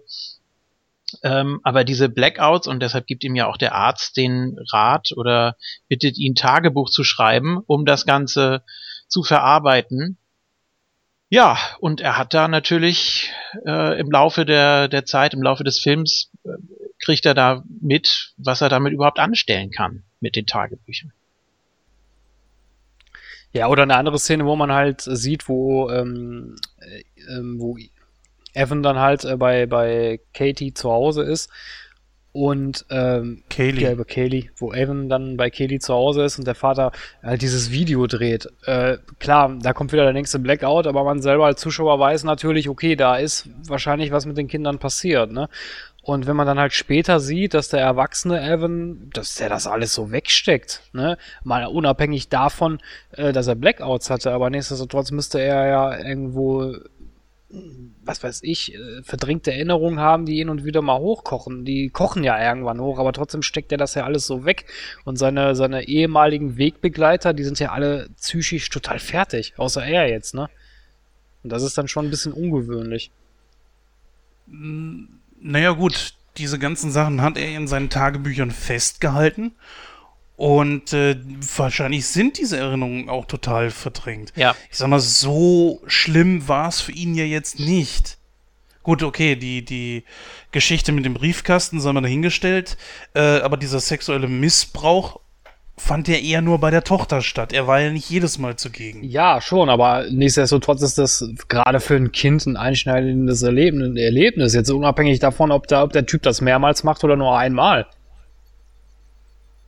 Ja, da gut, das, da stimme ich dir zu. Ich glaube, so ein Tagebuch hat ja auch den äh, Vorteil, wenn du es aufgeschrieben hast und du das entsprechend äh, verarbeiten kannst, dann machst du da auch erstmal einen Haken dran. Das Problem, was daraus entsteht, ist natürlich, äh, wenn er jetzt wirklich so weiterlebt und äh, sein, sein Leben in den Griff kriegt und dann erst wieder zu den Tagebüchern greift und das dann entsprechend liest und dann wieder erlebt, also sein Bewusstsein wird ja in sein Ich von damals äh, übertragen, quasi. Also er, er reist ja nicht körperlich in die Zeit, sondern äh, es wird ja nur, er nimmt es ja nur nochmal wahr und kann entsprechend eingreifen und die Dinge verändern. Dann hat das natürlich schon einen entsprechenden Einfluss auf ihn. Und ähnlich, äh, also ein ähnlicher Effekt ist ja auch, als er äh, Kaylee äh, da trifft, beziehungsweise abholt aus dem Diner das erste Mal und sie da sieht und sie völlig, äh, ja, eingeschüchtert ist und sehr unsicher und als sie sich dann unterhalten, da kratzt er ja auch alte Wunden wieder auf und äh, Mhm. Ja gut, aber bis ich meine, zu dem Zeitpunkt lief es bei ihr ja auch noch einigermaßen erträglich. Ja, aber Natürlich ging- nicht gut, aber aber es ging, aber ich Hm? finde, man hat ihr das schon angemerkt, dass sie, dass sie wirklich eine zerbrochene Persönlichkeit ist. Finde ich. Also ich Ist finde, sie da schon äh, die Kellnerin oder? Das ist das ist das erste. Also als Erwachsene sieht er sie ja als Kellnerin wieder. So und dann unterhalten sie sich ja und dadurch äh, entsteht eben wieder diese alte Wunde, die da aufreißt und dann hört er ja kurz darauf von ihrem Selbstmord, was natürlich auch insofern ihn nochmal zusätzlich belastet, weil er sich dafür natürlich verantwortlich fühlt auch und deshalb ja auch erst auf die Idee kommt, er kann die Tagebücher dazu nutzen, um alles wieder gerade zu biegen, was dann natürlich nicht funktioniert, weil immer irgendwie was ist und äh, die Originalzeitlinie ähm, ja letztendlich sich nicht so verändern lässt, dass alles äh, wunderbar läuft. Ne? ja, aber wie ich bereits sagte, aber ich finde, ihr siehst du das an. Ja, dass sie vielleicht, vielleicht hat sie es geschafft, das zu verdrängen und führt in Anführungsstrichen ein geregeltes Leben. Aber nichtsdestotrotz sieht man es ihr aber an im Gesicht. Und das finde ich, hat die Schauspielerin gut rübergebracht. Ist natürlich auch ein sehr Ja. gutes Make-up gewesen, ne? Das muss man ja auch sagen. Ja, ich, ich finde so, sie ist tiefgründiger als äh, Ashton Kutcher, als Evan. Ich habe auch so ein bisschen Schwierigkeiten mit Ashton Kutcher als Schauspieler.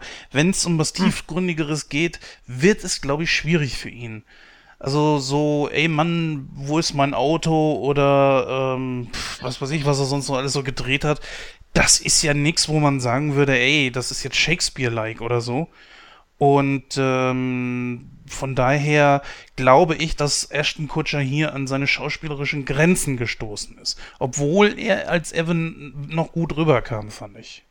Ja, er hat natürlich im Laufe der Jahre auch resigniert. Das äh, kann man, glaube ich, auch so sehen. Also Äh, es, es, ist so ein bisschen so ein Leben wie im Traum. Es ist nicht die einzige äh, wahre Realität anscheinend, so soll es ja rüberkommen, sondern es gibt eben durchaus Möglichkeiten, da noch was dran zu verändern. Aber ja, das spielt sich natürlich alles, alles im Innern ab und äh, die Möglichkeiten, es, es bringt ja auch nichts, wenn er jemandem was davon erzählt. Okay, er erzählt es äh, schon, aber äh, glaubt ihm ja keiner oder beziehungsweise äh, er kann es ja nicht beweisen in dem Sinne. Er kann es nur immer wieder sagen äh, es gibt eben diese Möglichkeit, das alles ungeschehen zu machen. Ne? Ja, wobei ich ja sagen muss, ich finde die, die Konstellation der, der Teenie oder der, der Kids äh, schon ein bisschen krass. Also, das, dass das alles dann so in die Extreme nachher läuft, das bleibt ja nicht aus. Ich meine, der eine ist, ist ein psychopathischer Sadist, schon im Kindesalter. Mhm. Äh, er hat seine, seine Blackouts, äh, die, die, äh, das Kind oder die, die, ähm, das Mädchen wird, wird von ihrem Vater sexuell missbraucht und der, äh, ich weiß jetzt nicht mehr, wie er heißt, dieser Pummelige, der hat ja auch nicht mehr alle Latten Lenny. Am, Lenny, genau, der hat ja auch nicht mehr alle mhm. Latten am Zaun irgendwo. Ja gut, das sind so diese typischen Misfits, also diese, diese Kinder, die sich zusammentun, weil sie sonst nirgends reinpassen. Das kennt man aus etlichen Stephen King-Geschichten äh, natürlich auch. Ähm, aber darum geht es, glaube ich, auch bei der, ja, bei der, bei dem Versuch, das Ganze zu ändern, dass äh, immer mal irgendwie was ins Wanken gerät und kaum hast du da eben ein bisschen was verändert, ist es, schlägt das bei dem anderen schon so sehr aus. Ja, ne? deswegen meine ich ja, das sind ja sehr instabile Persönlichkeiten, ne? Ja, ja. Das stimmt auf jeden Fall. Naja, also wie gesagt, man merkt das ja zum Beispiel bei dem, also als Jens hat das ja gerade schon angesprochen, als er versucht, das erste Mal halt die Zeitlinie zu verändern, äh, er fängt ja damit an, dass er halt äh, ja den, den Missbrauch von ähm, Kaylee äh, ungeschehen machen will. Man sieht das ja in der Szene, dass er dem Vater halt zuredet oder ihm quasi droht, äh, dass er das halt nicht mehr machen soll. Ne? Ähm, da habe ich nicht so ganz verstanden, Okay, man, gut, man, ne, er will, er will halt die Kelly beschützen, ist in Ordnung. Ist ne, Moment, war das, war das wirklich der erste, die erste Veränderung, die er vorgenommen hat? Nein, nein, es nein? gibt ja immer eine Originalzeitlinie vom Original Blackout und dann gibt es ja die Möglichkeit, den wiederum zu überschreiben. Ne? Und dadurch entstehen ja die, äh, ja, dadurch entsteht der Butterfly. Ja, aber das ja, ist gut. ja die, das war doch die erste Linie, oder? Oder vertue ich mich da jetzt? Weil das es gab ja mehrere. Ja, ja, nein. Also in der Originallinie ist es so, dass äh, er zum äh, Studenten wird und mit Bumper zusammen in diesem Studentenheim einfach wohnt. Die beiden. Ja, aber äh, ich meine, das ist doch der erste, das erste Mal. Das ist die Originale. Ja, genau. aber das ist und dann verändert er das und dann hat er ja dieses super tolle Studentenleben mit kurzen Haaren. Ach, stimmt, ja, und, hast recht. Ja, und äh, er ist ja mit Katie zusammen, mit der wacht er dann ja auf und. Nee, nee, nee, nee, äh, dafür tust du dich, das kommt später. Er, Bist du sicher? Genau, ich bin mir da sicher. Das, äh, das kommt später.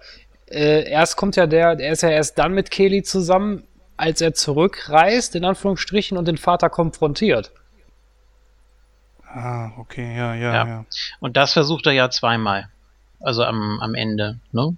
Dann geht es ja darum, dass äh, dafür dann Tommy zum Genau, ja, richtig. Weil da, dadurch, dass, wurde. dadurch, dass er ja Kelly schützt vor dem Vater, ja. wird ja dann Tommy von ihm missbraucht.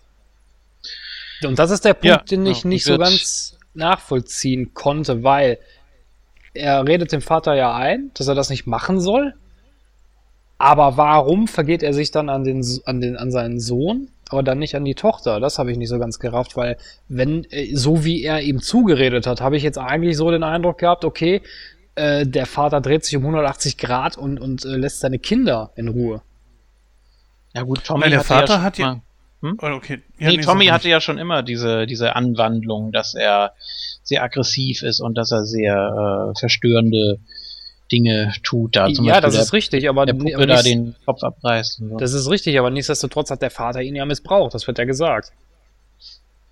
Ja, nur ob das jetzt den entsprechenden Einfluss hat, wie in der Originalzeitlinie, das ist ja nicht gesagt. Also er hat sich ja äh, entsprechend so gewandelt, dass er auch natürlich eifersüchtig war, höchstwahrscheinlich. Mhm. Ähm, ja, er war scharf auf seine Schwester, sagen wir es doch direkt raus. Er war scharf auf seine Schwester und extrem eifersüchtig, als Evan unten mit Kaylee dann stand und der Vater von den beiden verlangt hat, so, jetzt spielt mal diese Robin Hood-Szene. Hm, ich denke, das war normale Eifersucht. Also so weit würde ich da jetzt nicht gehen. Ich denke eher, ähm, dass er einfach nur sehr, sehr ausgeprägten Beschützerinstinkt hatte zu seiner Schwester. Okay, einigen wir uns darauf. Also, also mich hat das immer den Eindruck gemacht, dass er selber verliebt ist in seine Schwester und wahnsinnig eifersüchtig ist. Ja, kann man so interpretieren, klar. Also ich habe das bis jetzt eigentlich nicht so gesehen, aber gut. Ja, und dann, ja. Äh, nach dem Punkt ist ja das, was der Jens gerade angesprochen hat, dann hat er ja dieses äh, schöne Leben, in Anführungsstrichen, ne? dass er halt mit Kaylee zusammen ist, sie äh, auch nicht gerade wenig Geld haben und, und, und ja, halt diese, diese, dieses Bilderbuch-Szenario, sage ich jetzt mal, ne? Ja, dann ist er der Student, der Basketball-Profi, glaube ich, oder sowas. Auf jeden Fall trägt er ein Poloshirt und, und hat einen Pulli um, um äh, die Schultern hängen und so weiter, ganz kurze Haare, auch total rasiert, das komplette Gegenteil zu vorher. Und äh, natürlich sie dann in seinem Bett auch. Sie hatten gerade irgendwie Sex oder so oder wollten Sex haben. Mhm. Finde ich einfach alles toll. Ja, und dann merkt er aber so, okay, hier hat sich so ein bisschen was verändert. Seine Freundschaft zu Bumper existiert nicht. Er grüßt ihn ja schön auf dem Flur. Ja. Und oh. Bumper äh, ich weiß nicht, was er ihm dann in den Kopf geschmissen hat oder so, aber das äh, war nicht so schön. ja, das war dann so diese, diese Fehde da auch mit den Verbindungsbrüdern und so. Das gibt's ja in den USA anscheinend in, in ähnlicher Form wirklich so. Ich weiß es nicht genau. ja, das äh, war sehr ausgeprägt. Ja. ja, jedenfalls war er da auch wieder in einer Welt, die, in die er nicht gepasst hat. Also beim ersten Versuch hat er natürlich äh, Kaylee zwar das Leben gerettet, naja, aber, er, er selber war dann eben auch der Misfit wieder. Ja, aber das ist ja auch immer die Sache, welchen Status du an, äh, in der Gesellschaft dann annimmst. Ne? In, de, in der Zeitlinie ist er ja der angesehene, reiche Schnösel in Anführungsstrichen. Ne? Und so ein Wampa ist es ja nun mal nicht. Der gehört ja zu einer ganz anderen gesellschaftlichen Gruppe an. Und es ist natürlich klar, dass die keine Freunde sein können, dass es dann da Reibereien gibt. Ne? Ja, deshalb gab es ja da auch diese Szene mit der mit der Verbindung da, als er da den den Drill Instructor da wie auch immer gespielt hat und dann auch gemerkt hat, ja, nee, sorry Leute, das bin ich einfach nicht. Ach ja, also diese ganzen Mutproben oder was es da auch sein sollte, wo sie sich in einer Reihe aufstellen und dann ja, wo er dann auch so ein bisschen durchdreht und vielleicht in frühere Rollen verfällt, aber äh, dann dann auch merkt, nein, das das das passt nicht zu ihm. Genau. Ja, und dann kommt ja der nächste entscheidende Schlag, nämlich dass der Bruder von Kaylee, ähm, der Tommy, äh, dass der aus dem Gefängnis, ich glaube, entlassen wird, ne? Oder flüchtet er? Ich weiß es jetzt gerade nicht mehr so genau. Aber ich glaube, er wird entlassen, ne? Mhm. Äh, und er, ja, dann kommt es ja zu der Reiberei, dass er ähm, auf, auf ähm, Evan losgeht und äh, ja, Evan schlägt. Ja, Evan schlägt so oft einfach richtig, ihn ein, bis er tot richtig, ist. Er schlägt ja. ihm ja dann mit dem Baseballschläger zusammen. Ja.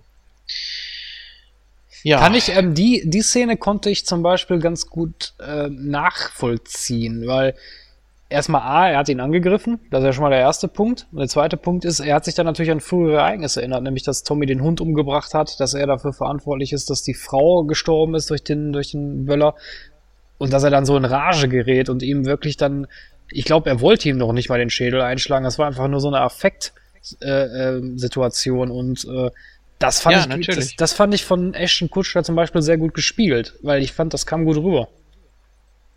Ja, da gab's, da gab's einige starke Szenen eigentlich. Ähm, jetzt in diesem Fall ging es natürlich darum, wie kommt er da raus aus dieser Welt? Also es war ja soweit alles perfekt. Er hat ja da dieses Dinner arrangiert und dann ähm, wurde ihm ja gesagt, dein Auto wurde geschrottet und dann ist er ja auch gleich hin und ja, durch die weiteren Ereignisse kommt es ja dann dazu, dass er im Knast landet. Wobei das ja auch so, weil das auch so typisch klischeehaft war, ne? Du kommst natürlich, nicht, klar, Du kommst als klar. Neuer in den Knast rein und alle beschmeißen dich erstmal mit Toilettenpapier und buhen dich aus. Ja. naja, wer weiß, ob es nicht wirklich so ist. Ich meine, irgendwoher müssen die Schreiberlinge sich das ja geholt haben. Ja, natürlich. Ne? Das mag vielleicht mal in verschiedenen, vielleicht kommt das auch mal in einem Knast vor, aber ich finde das so typisch klischeehaft irgendwie, ne? Ja, zumindest in den USA. Also ich denke schon, dass es in ähnlicher Art und Weise dort auch so ablaufen wird. Und äh, finde das auch ziemlich authentisch eigentlich. Gut, man sieht es natürlich eigentlich äh, in jedem dieser Filme, wo es um, um ein amerikanisches Gefängnis geht, aber pff, das sehe ich nicht als so ein Riesenproblem. Nein, ich sage ja nicht, dass das ein Problem ist, aber ich finde das so klischeehaft halt, ne? Ja. Irgendwie. Naja, gut, nichtsdestotrotz. Ähm, da war so ein kleiner Punkt, den habe ich nicht so, also, das heißt nicht ganz, ich habe ihn schon nachvollziehen können, aber er hat sich ja da mit, ich glaube, sein Zellengenosse war ein Italio-Amerikaner, oder? Oder ein Chinese, ich weiß es nicht mehr genau. Nee, ich glaube, das war ein Mexikaner. Mexi ja, Mexikaner, genau. Oder? Richtig. Mexikaner. Mhm. Ähm, er hat sich ja mit dem Mexikaner angefreundet und äh, habe ich das richtig verstanden, dass, dass äh, die andere, dass das zwei Gruppen waren? Einmal die Mexikaner und dann halt die, die, ähm, ja, ich sage, ich, ich nenne sie jetzt mal so die Nazis. Ja, ja, genau. Und er war dann eben so da zwischen den Stühlen und das war natürlich eine sehr unangenehme Situation für ihn und er musste da ja so schnell wie möglich raus. Ne? Also das, das war ja klar. Wieder natürlich ein Szenario, in das er nicht gepasst hat. Da war ja dann der Punkt, den, den habe ich nicht ganz verstanden. Er hat ja zu Beginn des Films dieses Bild gemalt, ne? Wo er Mhm. halt die, die Nazis mit dem, mit dem Messer tötet. Ja. Ne? Und da habe ich das jetzt mit der Szene verknüpft. Ich denke mal, das war, das sollte auch die Szene darstellen, ne? Dass er ja dann nachher auch die beiden ähm, Hauptnazis, sage ich jetzt mal, ich nenne sie jetzt einfach mal so, dass er die ja dann auch mit dem Messer nachher äh, äh, absticht, aber sich dann wieder in der Situation befindet, wie damals, wo er das Bild gemalt hat. Dann mussten, dann müssen diese Zeitsprünge ja schon viel früher stattgefunden haben, oder? Ja, ja, es gibt, es gibt in dem Sinne eine Originalzeitlinie äh, mit den Original-Blackouts, auf die er schon äh, zurückgegriffen hat. Das ist richtig. So ähnlich auch wie die Szene mit dem Messer in der Küche. Ah, okay. Ne? Also Die da, Vergangenheit bleibt ja gleich. Es kommt immer nur Ja, ne- zu einem Einschnitt, äh, je weiter er zurückspringt. Ja, ja, klar, die Vergangenheit bleibt gleich, das ist richtig, aber nichtsdestotrotz hat er ja in der sag, Originalzeitlinie schon dieses Bild gemalt. ja, ja, natürlich. Also muss das ja, ne, ja, wie soll ich das, ja, das ist immer so schwierig zu erklären ist- bei so Sachen, ne? das ist ja das, das eigentliche Rätsel daran. Ähm, entstehen die Blackouts durch die Zeitsprünge oder macht er die Zeitsprünge in die Momente, in denen er die Blackouts hatte? Es, es, es hält sich ja ein Gleichgewicht. Und das ist ja auch das, was der Arzt äh, versucht herauszufinden, woher die Blackouts kommen. Kann man jetzt natürlich sagen, ja, weil er in äh, 20 Jahren äh, oder, oder in 13 Jahren, je nachdem, äh, Zeitreisen unternimmt. Dadurch entstehen sie. Aber ja, es ist eben ein Paradoxon, klar.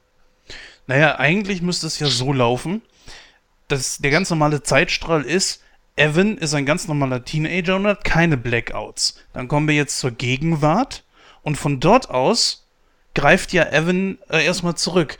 Das was oder oder man muss das Ganze als Fluss. Ah, ey, nee, wenn man darüber nachdenkt. Nein, nein, die Oder Blackouts hatte er ja immer. Ja, gut, Die das hatte er stimmt. ja von Anfang Die hatte er an. ja von Anfang an, das stimmt. Ja.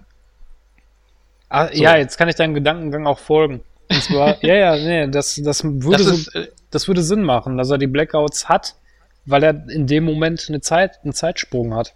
Richtig und Zeitsprung nicht durchlebt. umgekehrt. Da ist dann die Frage mit der Kausalitätskette, wie Hm. man das äh, auflösen will. Das kannst du so oder so sehen, natürlich. Ja, wie ich vorhin am Anfang schon sagte, finde ich das eine sehr interessante Herangehensweise an einen Zeitreisefilm, der ja nicht wirklich ein Zeitreisefilm ist. Eine wirkliche Zeitreise an sich findet ja nicht statt. Nein, aber sein Bewusstsein äh, Richtig. reist durch die Zeit, beziehungsweise dadurch, dass er es eben liest, erlebt er es nochmal aus den Augen äh, seines damaligen Ichs, aber mit dem, mit den Gedanken und dem Wissen und den Erfahrungen äh, als Erwachsener. Und dann überlegt er natürlich, was kann ich da jetzt äh, ändern? Ja, und dann hat er eben den Salat. Genau.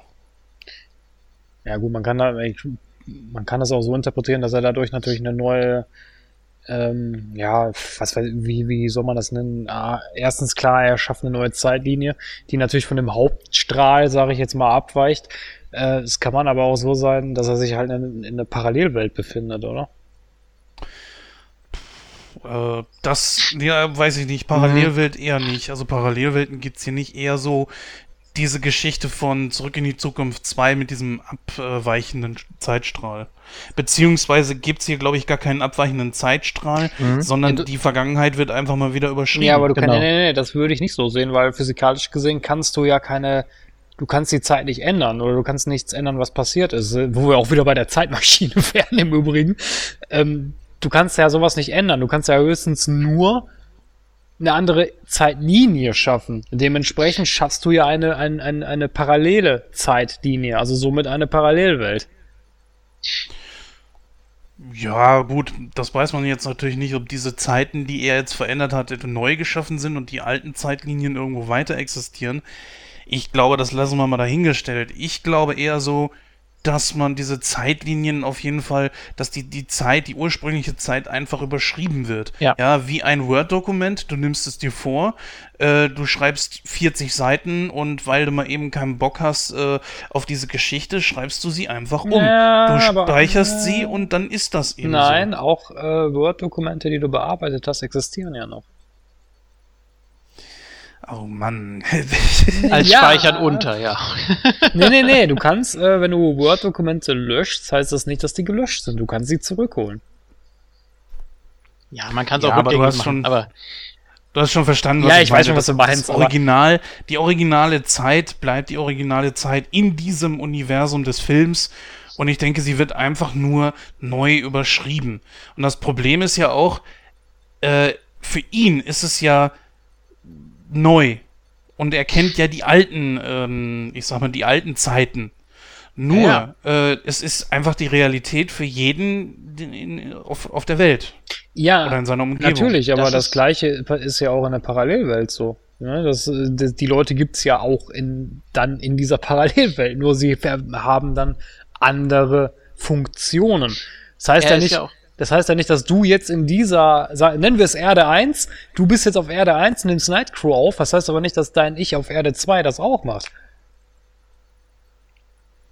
Ja, das, das ist jetzt so dieses Problem, ähm, was, was die anderen um ihn rum mitkriegen und was er mitkriegt. Er ist ja nun mal dadurch gestraft, dass er wirklich alles abspeichert davon. Jede äh, Realität oder jede Option, jede Zeitlinie, die nimmt er ja auf. Die sind für ihn alle real. Deshalb gibt es dieses äh, Nasenbluten, deshalb äh, spielt sein Gehirn verrückt, weil es wirklich jede einzelne Realität abspeichert. Und alles existiert gleichzeitig für ihn. Das ist äh, das, das natürlich das Problem. Deshalb äh, ist er auch irgendwann komplett Blackout. Richtig, und diese Zeitlinien existieren, wie Julian es gesagt hat, ja gerade nur noch in seinem Kopf. Mit anderen Worten, sie existieren nicht mehr wirklich. Sie wurden überschrieben. Genau, für also die anderen. Stützt schon eher, Ja. stützt also schon eher meine Theorie von vorhin. Ich glaube nicht, dass es da Paralleluniversen gibt. Aber ist ja eigentlich auch vollkommen egal. Ähm, denn ob es jetzt die alten Zeiten noch irgendwo weiter gibt, es gibt sie ja in seinem Kopf. Und wenn man die als Parallelwelt noch sehen möchte, hast natürlich auch du recht, Christoph. Ja, wie gesagt, das ist natürlich ein sehr komplexes Thema, das, äh, das sehe ich wohl ein, aber wie gesagt, so habe ich das jetzt verstanden an, äh, beim ersten Mal. Wie gesagt, ich habe den Film heute das erste Mal geschaut. Wenn ich ihn mir ein zweites Ja. oder drittes Mal anschaue, sehe ich das vielleicht ein bisschen anders, aber so vom ersten Mal schauen äh, habe ich mir das jetzt so äh, zusammengereimt. Also, ich sag mal, selbst du hast ja den Film und siehst am Anfang, dass Evan immer mal wieder diese Blackouts hat. Ne? Mhm. Und ich glaube, dass das auch schon eine überschriebene Zeit ist. Ganz genau. Ja, und zwar, weil ähm, ich muss ja erst, guck mal, wenn ich im Jahr 2004 etwas tue, das Auswirkungen auf 1900, sagen wir mal 85 hat, ich weiß nicht, wann das war, ist jetzt auch egal. So, dann muss ich aber erst einmal ein ganz normales Leben führen, um ins Jahr 2004 zu kommen. Denn im Jahr 2004 mache ich das erste Mal diesen Sprung zurück und greife dann ein. Und ab da beginnt ja er seine Blackouts zu haben. Und ich glaube, dass das dann schon eher die, so die, die zweite Version ist, die wir sehen. Ja, aber du musst ja sehen, wo, hat- wann hat er die Blackouts? Das sind ja alles, äh, die Blackouts hat er ja da überall an den Punkten, wo er dann auch später die Zeit ändern möchte. Genau an den Mhm. Stellen hat er auch als Kind die Blackouts. Genau, deshalb ist Ja. diese Kausalität eben nicht genau äh, festzustellen. Ähm, die Blackouts, die schreibt er ja auch relativ zeitnah auf. Das heißt also, dass wenn er da irgendwie jetzt einen Zeitsprung unternehmen würde, das würde gar nicht auffallen oder er käme gar nicht auf die Idee, weil du ja das, was du schreibst, auch gleich automatisch mit äh, liest. Ne?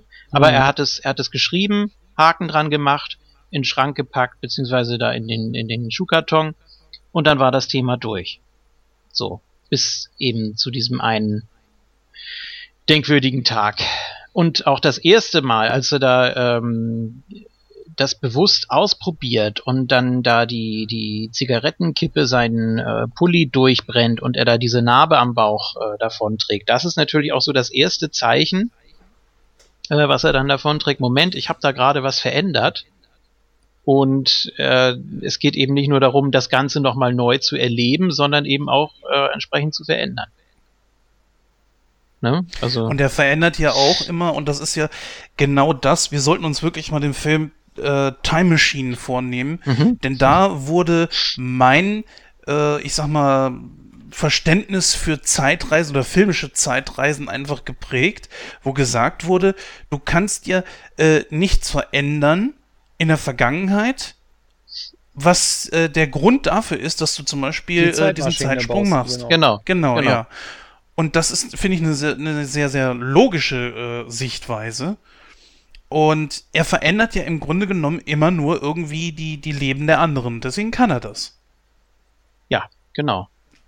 Also er selbst ist natürlich klar, man könnte jetzt sagen, als er da äh, die, die Arme verliert und äh, im Rollstuhl sitzt und ähm, da kann man jetzt natürlich sagen, ähm, ja, wie war er jetzt die ganze Zeit dazu fähig, entweder zu schreiben oder äh, das oder so zu leben wie, wie vorher. Und dann bittet er ja auch Lenny, für ihn die richtige Seite aufzuschlagen und so weiter. Da kann man jetzt natürlich sagen, da muss es irgendwelche Abweichungen gegeben haben, aber äh, das kriegt man ja so nicht mit. Es gibt zwar immer diese, diese Flashbacks, diese, diese kurzen Rückblenden, wo das Leben dann so im, im Zeitraffer verläuft, was er ja aber komplett abspeichert, ne? was für ihn ja komplett real ist. Und dann ist er ja so geschockt, äh, als, als, da, als er da plötzlich neben, neben Kaylee aufwacht da und dann weiß er gar nicht, wie das, wie das passiert ist. Aber er hat es alles erlebt und sein Gehirn mit. Und das ist äh, das Gefährliche daran. Genau, und das wird ja auch noch thematisiert ja. und da kommen wir ja gleich noch drauf. Wo waren wir jetzt eigentlich stehen geblieben in dem ganzen Ding? ich glaube, wir ja, waren da bei dem, bei dem Knast, wie er sich da draus genau, befreit hat. Knast waren wir.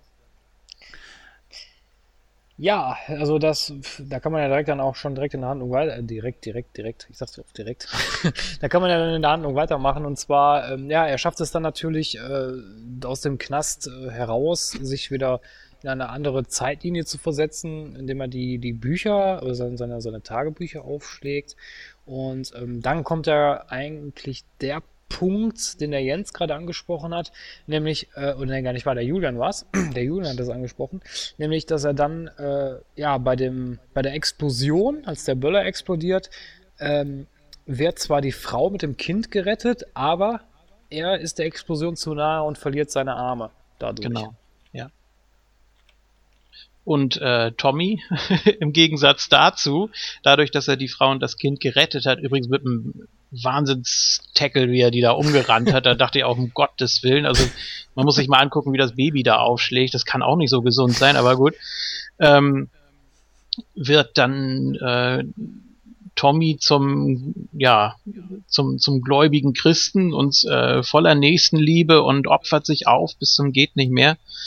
Ähm, also natürlich ein völlig anderes Extrem, was ja eigentlich auch so nicht schlecht ist. Da dachte ich auch, als ich das erste Mal den Film gesehen habe, jetzt driftet das so in diese Richtung ab. Ja gut, okay, du hast keine Arme mehr, aber dafür Freunde, die dich wirklich lieben und die alle gut mit ihrem Leben klarkommen, das ist ja auch was wert. Das wäre auch sehr Hollywoodesk natürlich gewesen. Ähm, aber es ist, es ist schon interessant. Er kann eben nicht äh, dafür sorgen, dass alles glatt geht. Ne? Und das mhm, ist so genau der Punkt. Ähm, was wollte ich jetzt sagen? Äh, fällt mir gar nicht ein. Mach, mach du mal weiter, Jens. Vielleicht fällt es mir gleich wieder ein. ja, es ist natürlich auch so, dass er nie hundertprozentig sagen kann, wie jetzt, äh, was, was er jetzt um.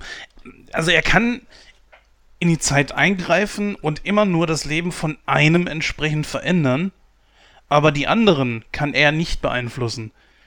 Und das ist natürlich auch so eine Sache. Was ich mich aber auch bei dem Film gefragt habe, ist, wie lange könnte er denn sein Hirn und oder beziehungsweise seinen Verstand in seine Kindheit, in sein, sein früheres Ich hineinversetzen?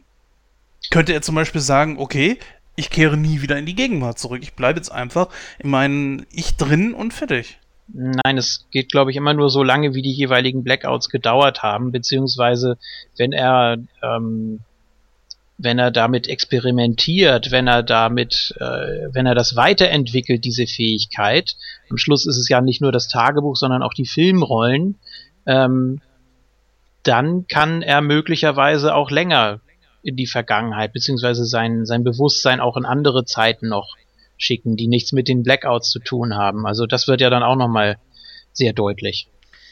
Wobei ich. Ja, aber das Problem, Entschuldigung, kurz eben gesagt, ähm, was das Problem, also ich sehe das Problem darin, dass wir ja in den Film einsteigen, indem wir sofort alle Blackouts sehen. Ja. Das geht aber nicht, weil er nicht kontinuierlich in der Zeit, also ähm, er ist jetzt nicht, äh, sagen wir mal, äh, von 2004 aus, von der Gegenwart aus, springt er zurück nach äh, 1980, 15. Äh, äh, Januar, Montag. Und der zweite Sprung wäre dann 16. Äh, Januar, Dienstag. Nächste dann 17. Januar, Mittwoch. Dann wären diese Sprünge noch einigermaßen irgendwo nachvollziehbar, aber er springt ja noch weiter zurück. Und dann, das überschreibt sich ja jedes Mal. Er kann nicht alle Blackouts äh, in einer Zeitlinie gehabt haben. Und das ist schon wiederum ein Widerspruch in sich. Jein. Jein, weil, ähm, okay. Du musst ja bedenken, ähm, ja, obwohl du hast nicht ganz unrecht, weil äh, wenn wir mal sehen, die erste Zeitreise, die er unternimmt, ist ja die, dass er den Vater von Kaylee konfrontiert. Ne? Ähm, das heißt, da macht der Blackout Sinn, weil da hat er den ersten Blackout, weil er zurückgereist ist. So, den zweiten Blackout hat er da, als sie den Böller da reinschmeißen. Das heißt, da würde er die nächste Zeitreise äh, machen. Also, also quasi, ne, er fängt da an. Obwohl, da gebe ich dir recht, weil das macht keinen Sinn, weil dann würde er ja quasi da, dann würde das mit dem Böller ja gar nicht passieren. Ja, aber die erste, allererste Reise ist doch, wo eigentlich gar nichts passiert. Nein, die erste Zeitreise unternimmt. Da steht er doch mit dem Messer in der Küche, oder nicht? War das nicht das erste? Nein, das ist am Anfang des Films, aber es ist nicht äh, das, was wir als erstes aufgeklärt genau, sehen. Genau, richtig. Ah, okay. Also kann sein, dass er da auch einen Blackout hat. Das wird wahrscheinlich aus dem Knast da her herrühren. Ähm, aber wie gesagt, also wenn man, wenn man das so sieht, wie du das meinst, Jens, gebe ich dir recht, weil, wie gesagt, wenn er da wirklich den ersten Zeitsprung macht, dann müsste sich die komplette Zeitlinie ändern. Das heißt, das mit dem Büller würde gar nicht stattfinden. Es gibt ja drei äh, mm, Böller-Geschichten ja. oder drei Dynamit-Geschichten. Das, das eine, das mit dem Messer, damit will er den ja komplett zerstören. Dann gibt es das mit dem Briefkasten und dann gibt es ja noch die Szene im Keller, wo er versucht, den Vater mit äh, zu bedrohen. Ja, ja, klar, aber so. ich ne, ne, verstehe mich jetzt richtig. Also, ich, also ich der weiß, taucht an drei verschiedenen Stellen auf. Ja, aber versteh mich richtig, wenn, ich weiß nicht, wie ich es besser erklären soll. Das ist auch so schwierig. wenn ich jetzt was aufmalen könnte, wäre das vielleicht ein bisschen besser, aber, ja. aber versuch, versuch einfach meinen Gedankengang mal zu folgen. Also, wenn wir davon ausgehen, ne, wir haben einen Zeitstrahl und er reist an einen Punkt auf diesen Zeitstrahl zurück und ab da verändert sich der komplette Zeitstrahl. So, jetzt, jetzt Ereignis 1, der Vater von Kaylee. Ereignis 2, der Böller wenn er zu Ereignis 1 zurückreist und das verhindert, dass Kaylee äh, von, von ihrem Vater missbraucht wird, dann kann, dann hat er ja dieses supergeile Leben danach. Das heißt, das mit dem Böller findet ja dann gar nicht statt. Hm, nee, das würde ich so nicht sagen, weil ja auch noch die anderen äh, Leben dadurch nicht beeinflusst wurden. Äh, sprich, äh, diese, diese Szene, die hätte so oder so stattgefunden. Und wie gesagt, das ist einfach eine Frage der Kausalität. Er nimmt sich diese Szene aus dem, diesen, diesen Absatz aus dem Tagebuch, reist dahin zurück und dann wird das erst in der entsprechenden Szene verändert. Ja, das, das heißt, das ist schon klar. Ja? Ich glaube, ich glaub, du weißt nicht, noch immer nicht so ganz, was ich meine. Du meinst, dass äh, jede einzelne Zeitreise für sich steht und damit auch den Folgestrang verändern müsste Genau, automatisch. richtig. Ja, Genau. Gut, aber du kannst ja trotzdem, wenn du in der Zukunft bist, kannst du ja trotzdem ab da in jeden einzelnen Punkt zurückkehren. Ähm, ja, das, wo wir wieder bei den Parallelwelten wären, dann geht das. Wenn der alte Zeitstrahl, ja. wenn der alte Zeitstrahl äh, weiterhin existiert, da hast du recht. Aber ihr sagt ja selber, nein, das kann, das muss immer der gleiche Zeitstrahl sein, der überschrieben wird. Wenn der Zeitstrahl aber überschrieben wird, dann finden die Ereignisse gar nicht statt. Das heißt, ich kann dahin gar nicht zurückreisen. Also muss es ja eine Abweichung von dem Zeitstrahl geben. Das ist ja, das ist ja nicht gesagt. Es kann ja trotzdem für alle Beteiligten so stattgefunden haben. Und ich meine, er hat ja diese Krankheit in Anführungsstrichen von seinem Vater und auch sein Großvater hatte sie. Ne? Das heißt, dass die Leben von seinem Großvater und von seinem Vater ja ähnlich aufgebaut sein müssten, beziehungsweise der Vater hat ja auch äh, seiner Mutter immer wieder davon erzählt.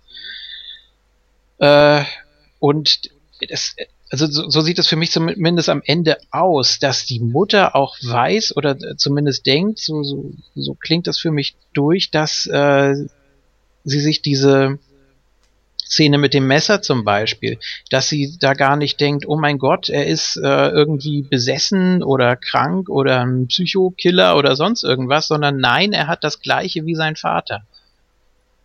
Ne? Naja gut, es, es ist natürlich die Frage, kann Evan es beweisen? Ich sage ja. Denn wir haben ein, eine Szene in dem Film, wo er es beweist. Ja. Da können wir dann auch gleich, glaube ich, mal schön dran anschließen. Das ist nämlich die Szene im, im äh, Gefängnis, wo er eigentlich nur zurückreist und ja, was, was sind das, diese, diese Zettelpiekser, wo er seine Hand, Hände dann da draufsteckt. Ja. Und in der Gegenwart verändert sich das dann entsprechend so, dass er diese äh, Stigmata da hat. Mhm. Und äh, daraufhin hilft ihm ja der Gefangene. Und äh, das wäre eine Möglichkeit, es zu beweisen. Also er weiß schon, dass es irgendwie kann. Das geht. Also theoretisch könnte die Mutter das schon irgendwo wissen. Sie weiß es ja schon von, vom Vater. Ne? Ist die Frage, ob er es ihr beweisen konnte oder ob sie ihn für einen Spinner gehalten hat. Der schon. Typ sitzt ja nicht umsonst in der Ja, ich glaube schon, dass er das beweisen konnte, weil als der Vater nämlich auf, den, auf ihn losgeht, äh, ist die Mutter zwar schockiert, aber auch nicht so schockiert, so nach dem Motto, ähm, ja, der versucht hier gerade mein Kind umzubringen. Also ich glaube, ich glaube, das ist meine Vermutung, ich glaube, der Vater hat da zu dem Zeitpunkt selber eine Zeitreise unternommen. Nee, ich glaube, dass der damit eher schon abgeschlossen hatte. Meinst du? Ist natürlich weil er, er, weil er sagt ja zu seinem Sohn, oder er sagt ja, er muss sterben, damit das aufhört, oder irgendwie sowas, sagt er, glaube ich. Ja, ja, genau. Und dann meint er doch, ich schicke dir eine Postkarte, wenn ich alles ins Lot gebracht habe. Das ist natürlich ähm, nochmal so, die, noch mal so die, die letzte Provokation, ähm, weil der Vater natürlich auch weiß, wenn sein Sohn auch diese äh, Krankheit hat, oder beziehungsweise diese, diese Geisteskrankheit, ähm, beziehungsweise er sagt ja auch im direkten Gespräch, allein dadurch, dass wir uns jetzt unterhalten, könnte deine Mutter sterben. Ne? Zum Hm. Beispiel. Also dass, äh, dass eben durch jede Unachtsamkeit, durch jede Veränderung, durch jedes Eingreifen äh, etwas Neues, Schlimmes passieren kann. Damit hat der Vater ja Erfahrungen anscheinend gemacht. Sonst äh, würde er ihm das erstens nicht erzählen, er würde ihn nicht so einschüchtern, äh, geschweige denn versuchen, ihn umzubringen, Gottes Willen. Ähm, also wird er damit auch die Mutter konfrontiert haben. Ja. Sehe ich so ähnlich, ja. Da ist es schwierig aufzudröseln. Ja, aber macht wie immer Spaß, finde ich. Dann natürlich an unsere Hörer. Wir übernehmen keine Kosten für eure Kopfschmerzen, die ihr jetzt wahrscheinlich mit Sicherheit genauso wie wir bekommen haben. Habt. Ne, ähm, ja, machen wir mal weiter. Ich glaube, vielleicht dröselt sich ja noch ein bisschen was auf. Ja. Denk- Oder es wird noch komplizierter. Naja, ich sag mal, die, ähm, das haben wir ja kurz angesprochen schon, dass er die, wo er die Arme verliert. Das ist ja der nächste Zeitsprung. Ähm, Naja, erstmal buxiert er sich da ja raus. ja, das, da waren wir dem- doch gerade. Das haben wir aus schon. dem Das Gefängnis? haben wir schon erwähnt, Jens. Ja, aber dann, äh, er kommt doch nicht direkt in die äh, Geschichte rein, Nee, Moment, wohin geht. Genau, er geht doch dann in die Vergangenheit und was verhindert er da nochmal? Diesen Böller. Genau, diesen äh, Böllerangriff. ja. Das ich. Ah, ja, ja, ja. Nee, dann ist richtig. Dann, dann stimmt's. Genau. Richtig, genau. Genau, und dadurch, dass er ja den Böllerangriff verhindert, verliert er die Arme, ne? Weil, wie Julian das auch schon gesagt hat, Tommy wird ja dann dieser fromme, religiöse Typ. Und er ist ja dann halt äh, im Rollstuhl und ohne Arme. Und äh, ja, wie Julian das schon sagt, er hat zwar Freunde um, um sich herum und die scheinen ja alle eigentlich ein normales Leben zu führen, nur er selber natürlich nicht, ne? Weil er, weil er, es scheint ja dann so zu sein, irgendeinem von dem muss was Schlimmes passieren und in dem Fall ist er es dann, ne? Ja, und da ist natürlich auch so, ich glaube, dass er sich auch schon die Frage stellt, lass ich das jetzt so, wie es ist oder nicht? Wir haben ja auch noch vergessen zu erwähnen, dass jetzt Kaylee mit Lenny zusammen ist. Richtig, Genau. genau. Und das ist auch wieder so eine äh, Geschichte, das ist ein bisschen vergleichbar auch mit Und täglich grüßt das Murmeltier. Er Mhm. kennt sie besser als sie ihn. Weil er ihr schon das Leben gerettet hat, beziehungsweise erstmal dafür verantwortlich war, dass sie sich umgebracht hat, was eine unfassbare emotionale Verbundenheit schon mal ausmachen muss. Dann natürlich die Szene, als er sie damals vor ihrem Vater gerettet hat. Ähm, Wo sie zusammen Und- waren auch.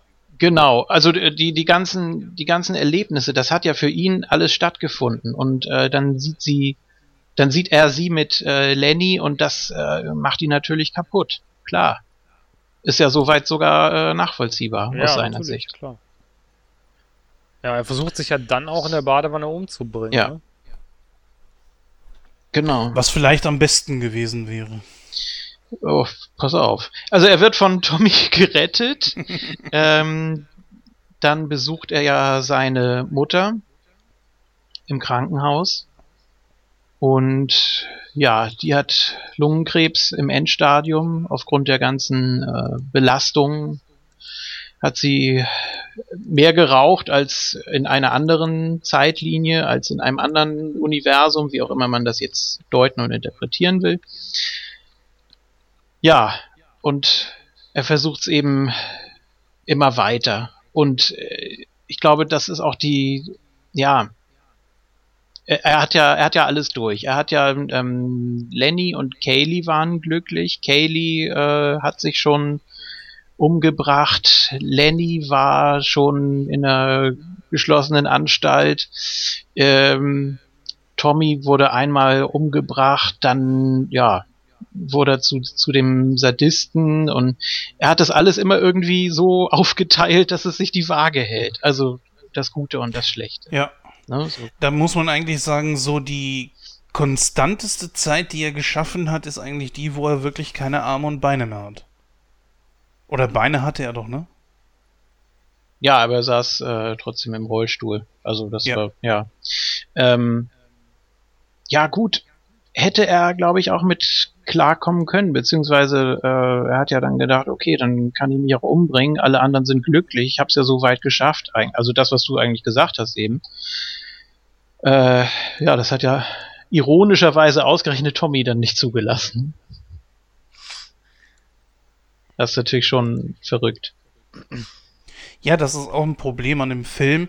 Sie ziehen alle Register. Deswegen finde ich eigentlich auch ganz gut, dass es mit ihnen im zweiten Teil nicht weitergegangen ist, weil die Geschichte war durch, sie war erzählt. Oh, und da hätte auch nicht mehr kommen dürfen oder können. Naja gut, der zweite Teil können wir ja gleich nochmal kurz anreißen, Mhm. aber vielleicht auch ein bisschen so den dritten noch, aber naja. äh, ich persönlich hatte mir auch schon so gedacht, naja, manchmal ist weniger auch äh, mehr. Also sie hätten nicht wirklich sämtliche Register ziehen müssen. Wie du schon sagtest, jedem Einzelnen geht's durch die Bank weg irgendwo mal schlecht. Äh, zwei sterben, einer hängt an der Klapse, er hängt dann äh, im Rollstuhl. Wer bleibt da eigentlich noch übrig? Was kam eigentlich als nächstes für einen Sprung? Weil er versucht ja definitiv wieder sein Leben zu verändern. Ja, dann Ja, kommt ja ganz- der Sprung, wo äh, Kaylee eine Prostituierte ist. Äh, Ja, das kam, das kam, das kam vorher. Kann, kann das nicht danach? Nee, das kam, das kam vorher. Er er, Nee, da, das, da hatte sie sich umgebracht. nein. Er hatte mit ihr Kontakt aufgenommen. Nee, nee, nee, nee. nein, nein, nein, nein, nein. Als er am Anfang mit ihr Kontakt aufgenommen hat, da war sie nur die Kellnerin in dem Diner. Da war jetzt nichts weiter äh, Schlimmes mit ihr passiert, in Anführungsstrichen. So. Ja, aber er reist ja dann nach dieser, äh, nach dieser Beine, äh, nach dieser Rollstuhl-Zeitgeschichte, macht er ja wieder einen Zeitsprung und verändert ja wieder etwas. Und danach ist sie Prostituierte. Richtig. Ja. Und da frage ich mich, also da war ja für alle, glaube ich, soweit alles okay. Ich glaube, außer bis auf den Bruder. Warum hat er nicht einfach versucht, sie aus der Nummer da irgendwie rauszuholen, anstatt nochmal die Zeit zu verändern? Das, ich meine, klar, sie hatte bis dahin bestimmt ein scheiß Leben gehabt, aber er hätte ja wenigstens versuchen können, es von der Gegenwart aus zu verändern. Ohne Zeitsprünge. Ja gut, aber er hat ja auch gemerkt, als sie sich da in dem Diner dann unterhalten haben, eigentlich beide völlig abgefuckt, auch eine großartige, Szene, äh, großartige Szene von beiden, ähm, dass, dass ihre Seele ja völlig tot ist. Ne? Mhm. Also die Art. Passwort Swordfish, ne? Du kannst dieser zwar ein Mädchen aus der Gosse holen, aber nicht die Gosse aus dem Mädchen. So ungefähr. Und ähm, Ja. ja. sie lässt ihn dann ja da auch sitzen. Und er ist äh, völlig verstört, blickt ins Leere und äh, ist, ist, ist völlig verzweifelt. Hat, Ähm, sie, hat sie dann nicht später Sex mit, ähm, äh, war das Lenny oder Wampa? Das konnte ich jetzt nicht so genau. Nee, Bumper nicht. das, Nee, nee, Lenny war das, weiß, weiß ich, was du da gesehen hast. Bumper hat nur Gruppensex. Ja, ja stimmt, dann war das Lenny.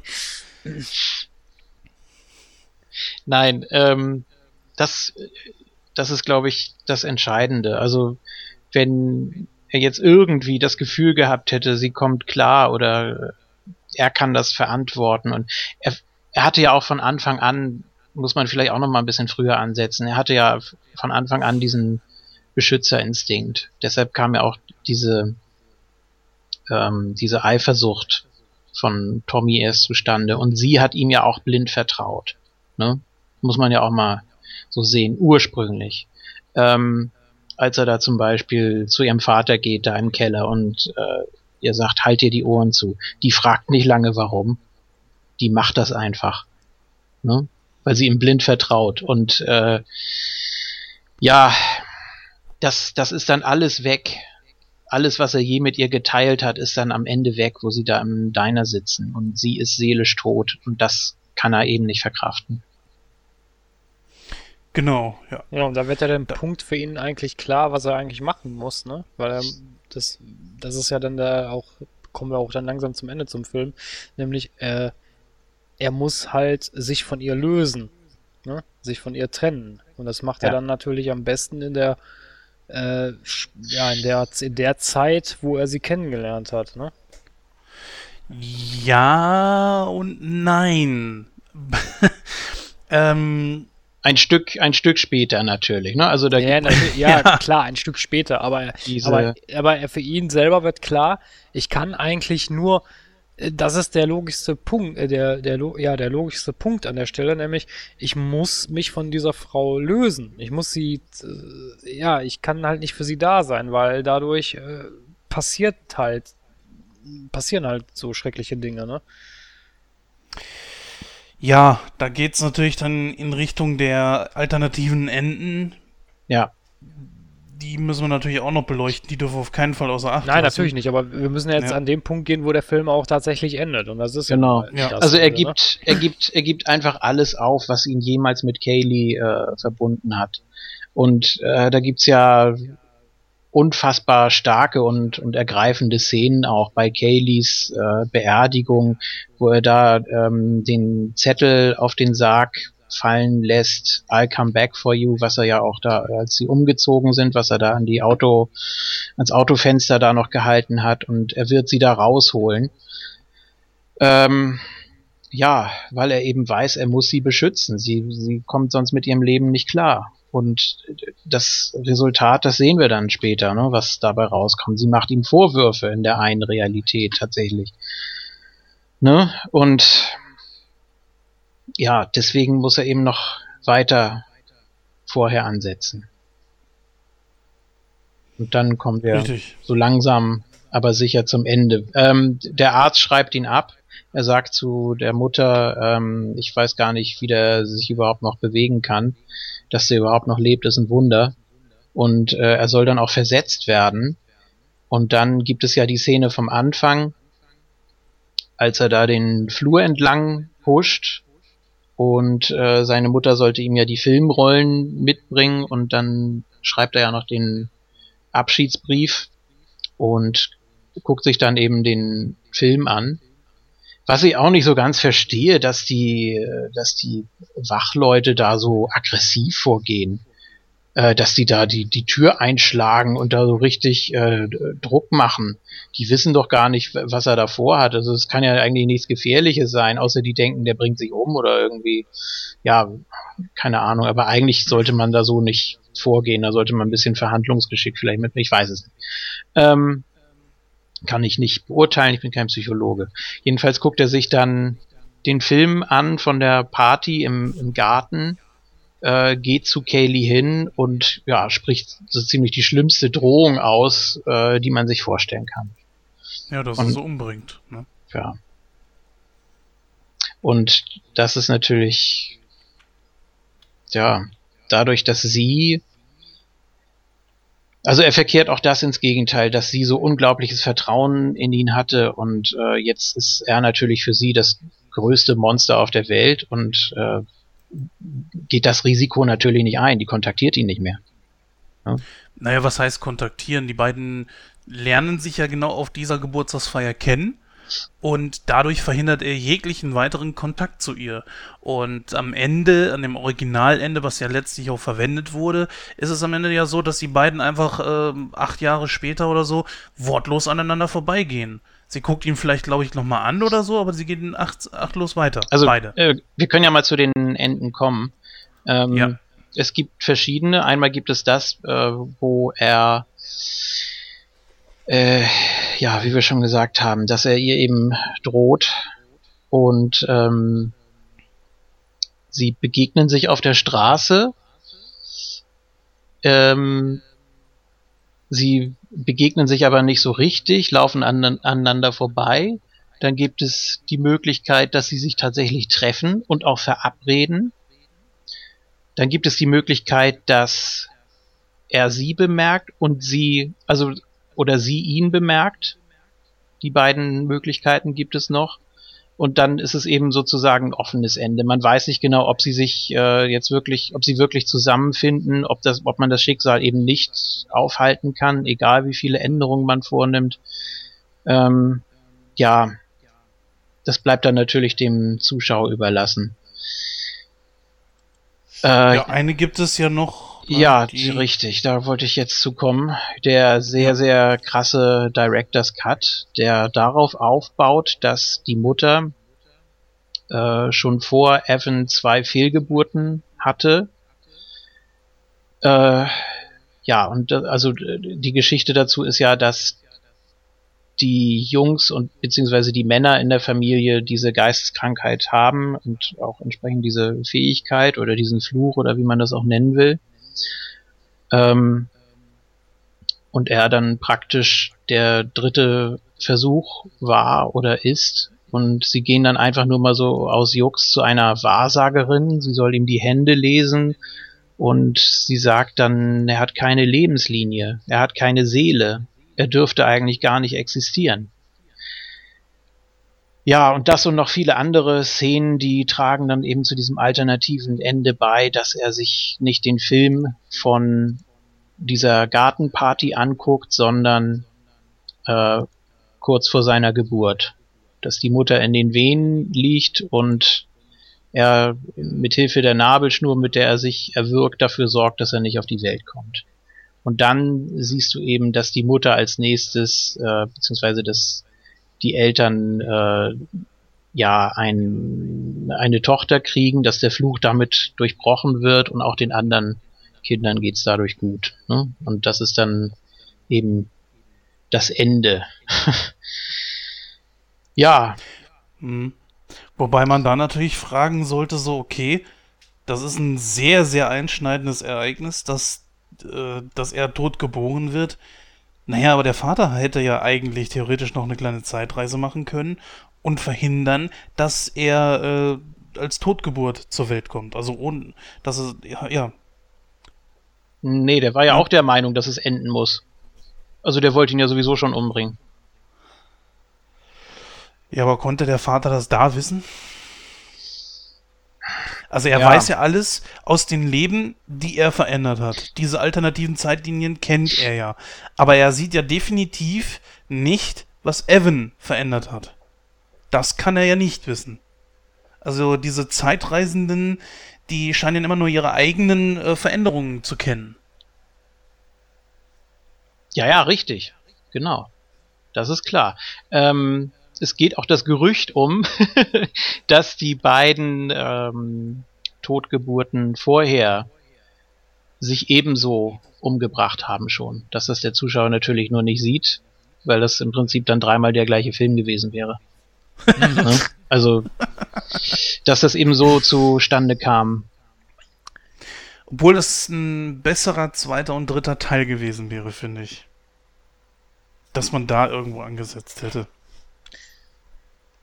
Ja, eine Kleinigkeit, die man noch erwähnen sollte. Ist euch aufgefallen, welchen Film die im Kino gucken? Äh, nee. Sieben, ne? Sieben. Ja. Genau, sieben. Ah, dann sind sie irgendwo 1997, 96? Wo sieben gedreht wurde? Der 95 kommt da raus. 95? Mhm. Ah, okay. Ja, das Ähm, ist natürlich auch eine schöne Sache, ne? Ja, es gibt ja sogar das Gerücht, dass die Tagebücher von, von ähm, Evan, dass die von Joe, John Doe nachempfunden sind. Ne? Weil der schreibt ja auch Tagebücher in dem Film. Das soll wohl auch so eine kleine Anspielung sein. Ja, da gibt's, da gibt's einiges. Ähm, ich habe mir auch heute noch mal ganz frisch äh, den Director's Cut mit Audiokommentar angeguckt, mit den beiden Co-Regisseuren und Co-Drehbuchautoren. Da gab's auch noch so ein paar kleine Randnotizen, die man vielleicht noch mal einstreuen kann. Also sie haben tatsächlich sechs Jahre lang an dem Drehbuch geschrieben, äh, weil das alles ziemlich schwierig war. Ähm, man wollte dieses Ende durchsetzen vom Director's Cut. Äh, das wurde so nicht akzeptiert.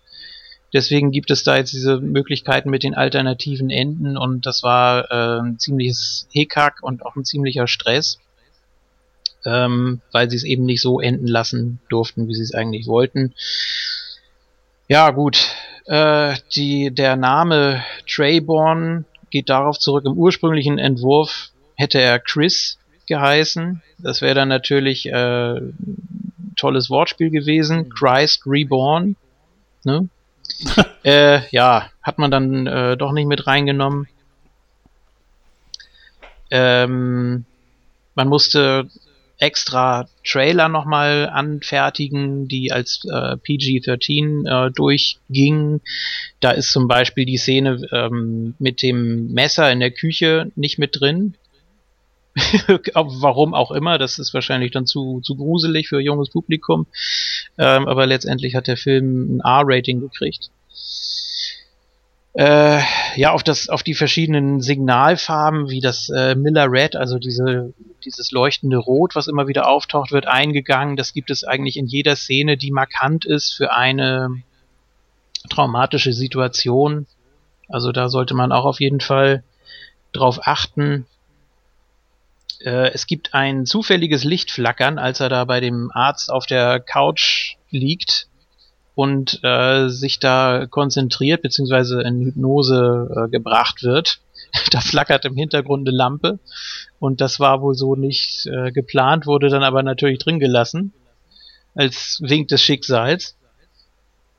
Ähm, hauptsächlicher Grund auch für die Kürzung, also dass der Director's Cut auch vorher so nicht äh, rauskommen konnte, äh, war das Problem mit dem Testpublikum, denn die sehen Ashton Kutcher die ersten paar Sekunden des Films und dann für 26 Minuten nicht mehr. Und das ist natürlich äh, ja für einen Hauptdarsteller dann ein bisschen problematisch oder den das so zu präsentieren. Äh, so war da auf jeden Fall die Resonanz und ja, jetzt wurde ein bisschen was gekürzt, aber viel hat das auch nicht gebracht. Mhm. Kleinigkeit, die Ja? ich noch anmerken wollte. Ähm, ich finde das äh, von den Mas äh, Maskenbildner waren es jetzt nicht, aber vom, Ca vom Casting, also von, von den Casting-Leuten her, finde ich die Schauspieler sehr gut gecastet, weil die sich in jungen und al äh, in den alten Jahren eigentlich kaum unterscheiden, obwohl das drei verschiedene Schauspieler sind, ne? Richtig. Das ist auch so ein Punkt, was sie äh, immer wieder gelobt haben. Vor allem der, der junge Evan, der siebenjährige Evan.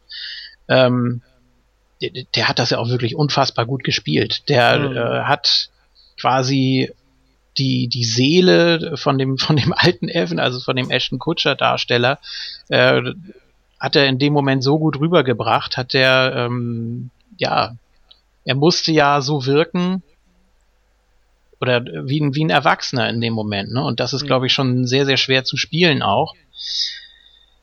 Äh, das wurde auch auf jeden Fall nochmal lobend hervorgehoben. Was natürlich erstaunlich ist, ich habe mal gerade nachgeguckt, dieser Logan Lerman, mhm. der damals den, den jungen äh, Evan gespielt hat, ist geboren 1992. Rechnet man jetzt einfach mal die Zeit dazu, war er zum Zeitpunkt des Drehs elf oder zwölf. Mhm. Und wisst ihr, was ich sehr kurios finde? Dass der Ältere wahrscheinlich äh, jünger ist. Nee. Ach so. Dass, dass der gleiche, dass, dass dieser Logan Lerman in dem Film geraucht hat.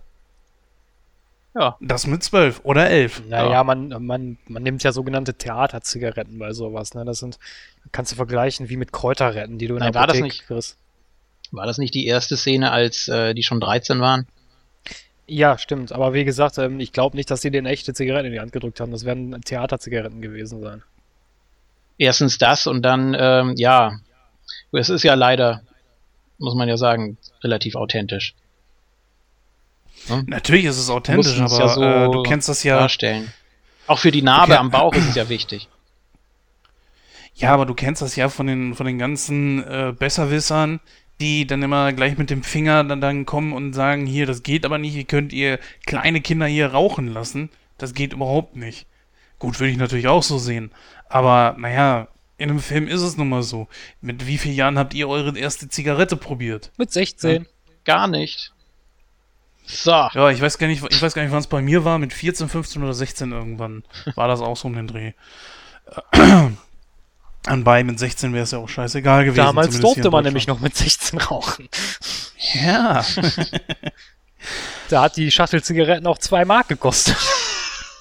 Mich würde jetzt mal so interessieren, welche haltet ihr denn jetzt von den, äh, ich sag mal, Enden am besten? Oh, das, das, ist, das ist echt schwierig. Ähm, was mir beim Director's Cut natürlich fehlt, ist diese Symbolik, dass er diese ganzen Aufzeichnungen, die äh, Filmrollen, Fotos, Tagebücher, dass er das ja alles verbrennt. Ne? Dass er damit äh, wirklich abschließt und ein neues Leben beginnt. Zu dem äh, schönen Oasis-Song fehlt auch im Director's Cut. Ähm, Finde ich, finde ich eigentlich so ganz stimmig. Das hat mir im Director's Cut einfach gefehlt.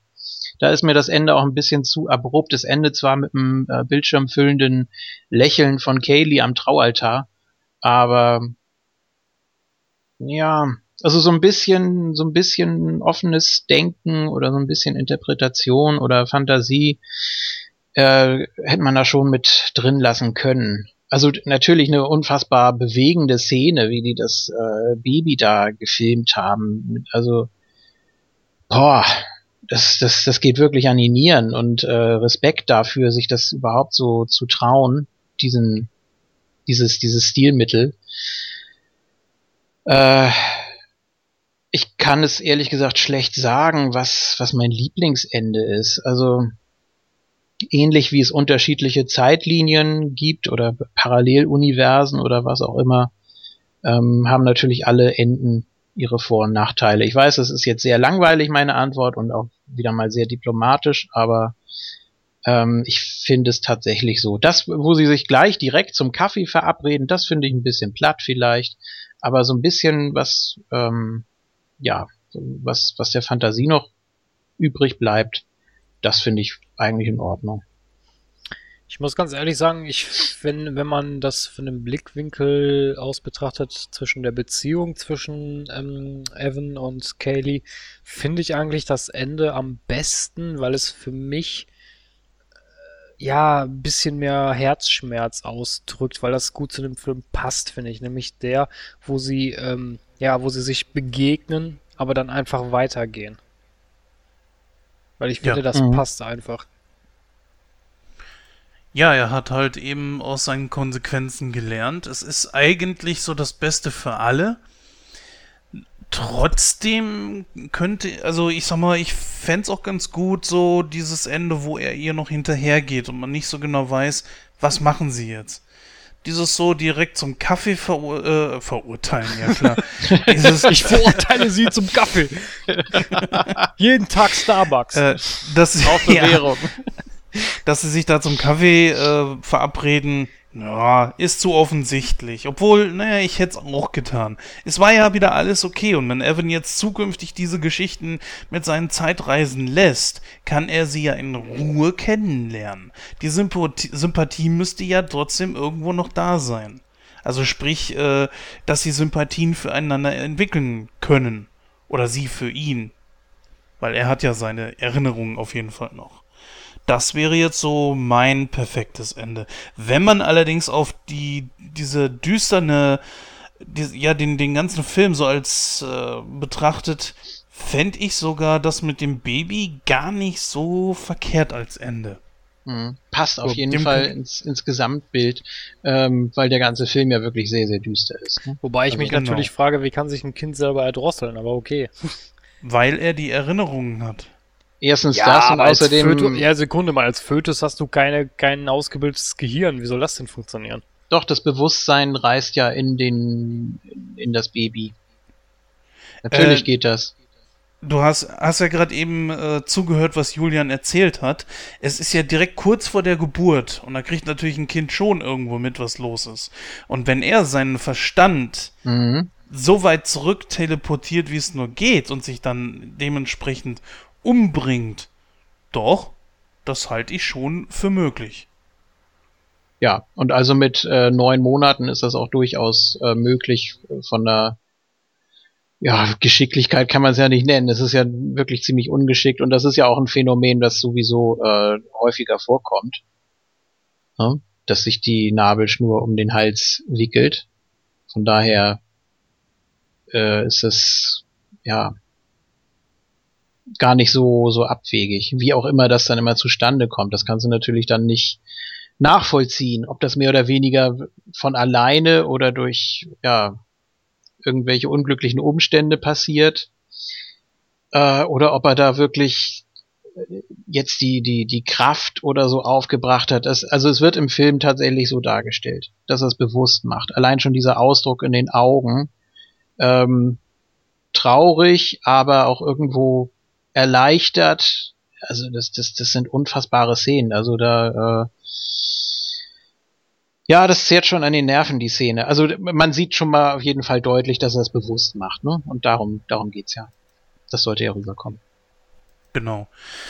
Ja, wollen wir noch kurz ein bisschen auf den zweiten und dritten eingehen? Ähm, ja, im zweiten Teil weiß ich auch schon nicht mehr richtig, was passiert, weil, wie gesagt, es ist so nichts sagen. Die Geschichte beginnt dadurch, dass halt äh, so ein junge, äh, so ein junger Typ irgendwie ähm, seine Frau beziehungsweise sein, sein Baby da irgendwie verliert und dann auch diese Fähigkeiten hat und es beginnt halt eben wieder das, das die gleiche Odyssee, ja, die dann auch äh, irgendwie im selben Szenario endet. Ich weiß nicht, hätt's das wirklich gebraucht, Julian? Du hast den Film ja auch noch gesehen. Grundsätzlich ähm, ist das Thema ja nicht schlecht. Ähm, gefällt mir sehr gut. Das wäre also nicht so das Problem gewesen. Gut, jetzt hat man da noch ein bisschen was äh, verändert mit den, mit den Fotos.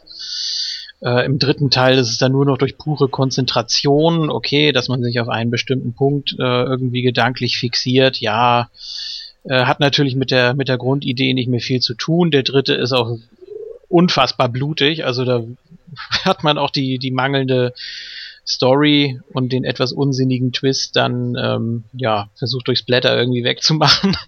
ähm, der zweite, den finde ich soweit noch ganz in Ordnung. Ist ein bisschen kürzer gehalten. Ähm, führt die Idee natürlich fort, dass er eben durch Zufall die Fähigkeit entdeckt und so weiter. Äh, ja, aber an, an, den ersten kommen beide nicht ran. Meiner Meinung nach. Ja. Kannst du kurz noch eben anreißen, was im dritten passiert? Ich habe ihn, ich habe ihn nur einmal gesehen. Also es ist auf jeden Fall, ähm, es geht da um, um, um eine Mordserie, die er aufklären soll oder will, beziehungsweise er sorgt dann dafür, dass die gar nicht erst zustande kommen. Äh, gerät dann da auch irgendwie an zwielichtige Gestalten, die alle irgendwie da ihre Finger mit drin haben. Ähm, ist wie gesagt sehr blutig das Ganze ist auch äh, der einzige, der ab 18 ist. Also auch bei uns. Also Rated A ist ja ab 17, aber der erste ist eben noch längst nicht so brutal wie der dritte. Ähm, ja, gut, und, und der zweite ist, den, den würde ich im, im Mittelfeld ansiedeln. Den dritten kann man sehen, wenn man mehr auf Effekte setzt. Also wenn einem die Story jetzt eigentlich nicht so wichtig ist. Ähm, der erste, der lässt natürlich am meisten Platz für Interpretation und hat am meisten Diskussionspotenzial. Ja. Ähm, beim zweiten muss man das abrupte und auch recht simple Ende eher so hinnehmen. Da kann man nichts mehr reininterpretieren eigentlich. Ich will jetzt auch nicht zu viel verraten, falls wir noch mal irgendwie was vorhaben sollten mit den beiden Machwerken. ja, weiß ich nicht. Das müssen wir natürlich gucken. Ja. Ja, dann würde ich sagen, äh, kommen wir einfach mal zu der Bewertung und da übergebe ich direkt dem, äh, das Wort den Jens. Äh, tja, ich bemühe mich darum, es zukünftig und auch heute kürzer zu machen. Äh, ich zitiere ja einfach mal von Rotten Tomatoes. Da sind es 81% der User, die den Film gut finden. Äh, wenn ich jetzt einfach mal auf Moviepilot gucke, da ist die Community, die den Film mit 7,5 bewertet, die Kritiker mit 6,6. Ich persönlich gehe auch, weil ich den Film sehr, sehr mag, auf 75 Prozent. Wir haben schon eigentlich alles gesagt, was die Zeitlinie etc. betrifft und so weiter. Äh, das nochmal aufzudröseln würde, glaube ich, wenig bringen. Daher sage ich jetzt einfach mal 75 Prozent. Julian, wie sieht deine Meinung aus? Ja, es ist sehr schwierig. Also ich mochte den Film von Anfang an. Ähm, war natürlich auch sofort neugierig und gepackt. Man kann alles Mögliche reininterpretieren. Ähm, ja, das, das ist echt schwierig, weil ähm, man auch viel erst mitbekommt, wenn man den Film ein paar Mal gesehen hat. Ähm, am Anfang war ich begeistert. Ich fand ihn zwar auch damals schon ziemlich düster, aber ja, warum nicht? Und vor allem gerade Leute wie Ashton Kutcher mal in so einer ernsten Rolle zu sehen, das äh, hat auf jeden Fall schon was. Und auch sonst sind die Schauspieler ja sehr gut. Also gerade die äh, jungen äh, Schauspieler, die, die ja nun wirklich äh, da Feuerwerk abfackeln, im wahrsten Sinne des Wortes. Ähm, das ist natürlich alles sehr gut. Die Geschichte hat mir gefallen. Ähm, die Musik ist großartig, also sehr getragen in den richtigen äh, Momenten, Situationen, die das Ganze wunderbar unterstreichen oder auch das, das Mystische ganz am Anfang, wo wir dieses äh, Röntgenbild mit den Schmetterlingsflügeln da sehen und so diese, diese Soundeffekte, die bleiben einfach im Kopf. Ähm, ja, ich finde einige Stellen tatsächlich ein bisschen gerusht. Ich äh, hätte von einigen Szenen mir noch mehr gewünscht, so als, als Hintergrund oder ja, so ein bisschen mehr Charaktertiefe, was nicht an den Schauspielern liegt, sondern einfach auch der Länge des Films oder beziehungsweise, ja, kurz ist der Film nicht, aber die einzelnen Szenen sind vielleicht ein bisschen merkwürdig aufgeteilt. Ich finde zum Beispiel, dass ähm, als er da in dem in, in dieser Vereinigung da aufwacht, das äh, hätte man auch ein bisschen kürzen können oder so. Ja, wie gesagt, es ist sehr schwierig. Dann ist es natürlich auch vom Ende abhängig. Hm. Boah, man muss in der richtigen Stimmung sein, auf jeden Fall. ähm, ja. Na, was würdest du sagen? Das, das auf jeden Fall. Äh, hm, hm, hm. Ich muss überlegen, was ich jetzt so bisher gegeben habe und was, also erstmal von der Gesamtwertung. In ein bestimmtes Genre lässt er sich ja nicht pressen. Aber ich hau hier mal voll drauf und sage 88. Puh.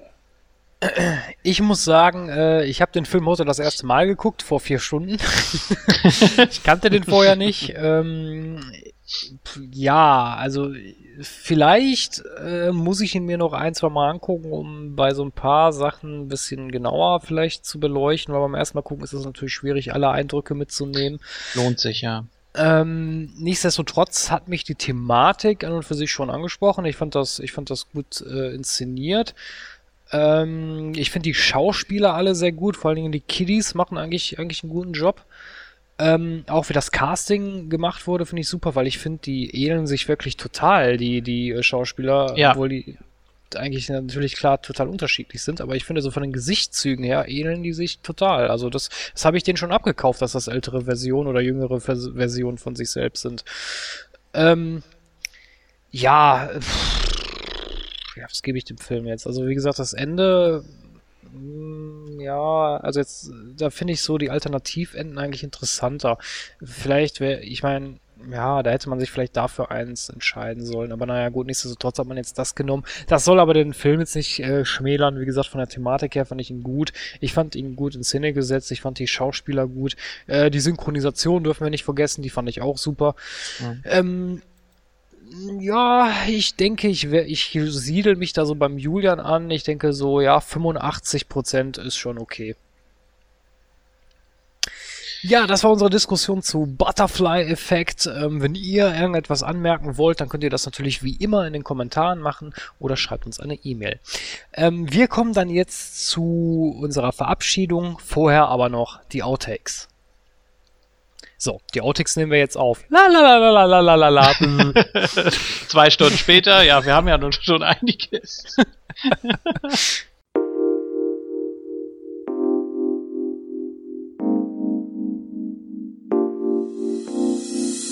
Ashton Kutscher, der spielt nämlich Ivan und da klingelt mein Handy, liebe Zuhörer. Das passiert, wenn man auch mit in einer Moderation ist.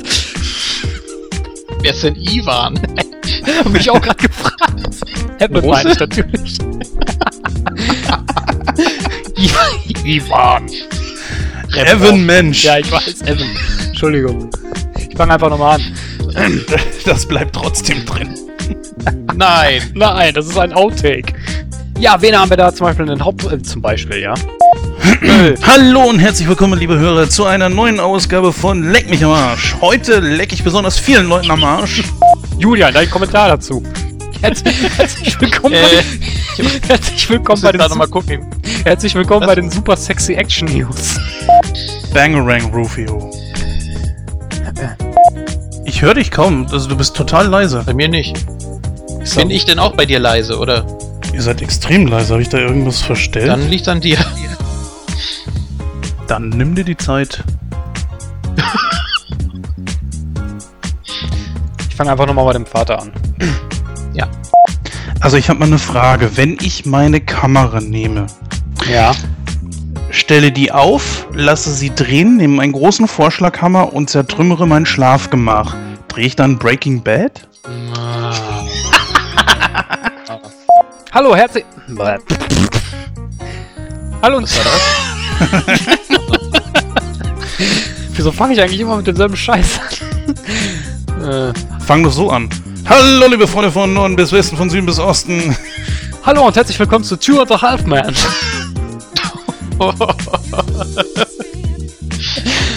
äh, Die Häkchen sind blau. Antworte, sonst schlitze ich dich auf.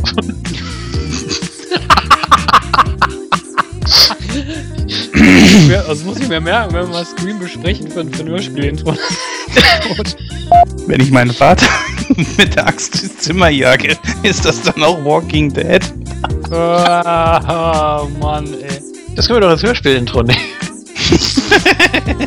Jeden Fall, was sie auch tun. Das Böse hat die Zeit, sich auszuruhen. Chip, chip, chip, chip, oh, chip.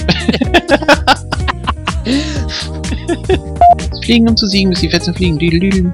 Calimero mit, Mit Sombrero. Küken aus Palermo, du bist unser großer Hero. Wenn ich nachts einen Schokoriegel fresse, ist das dann Knight Rider? Okay, der war gut. Ah.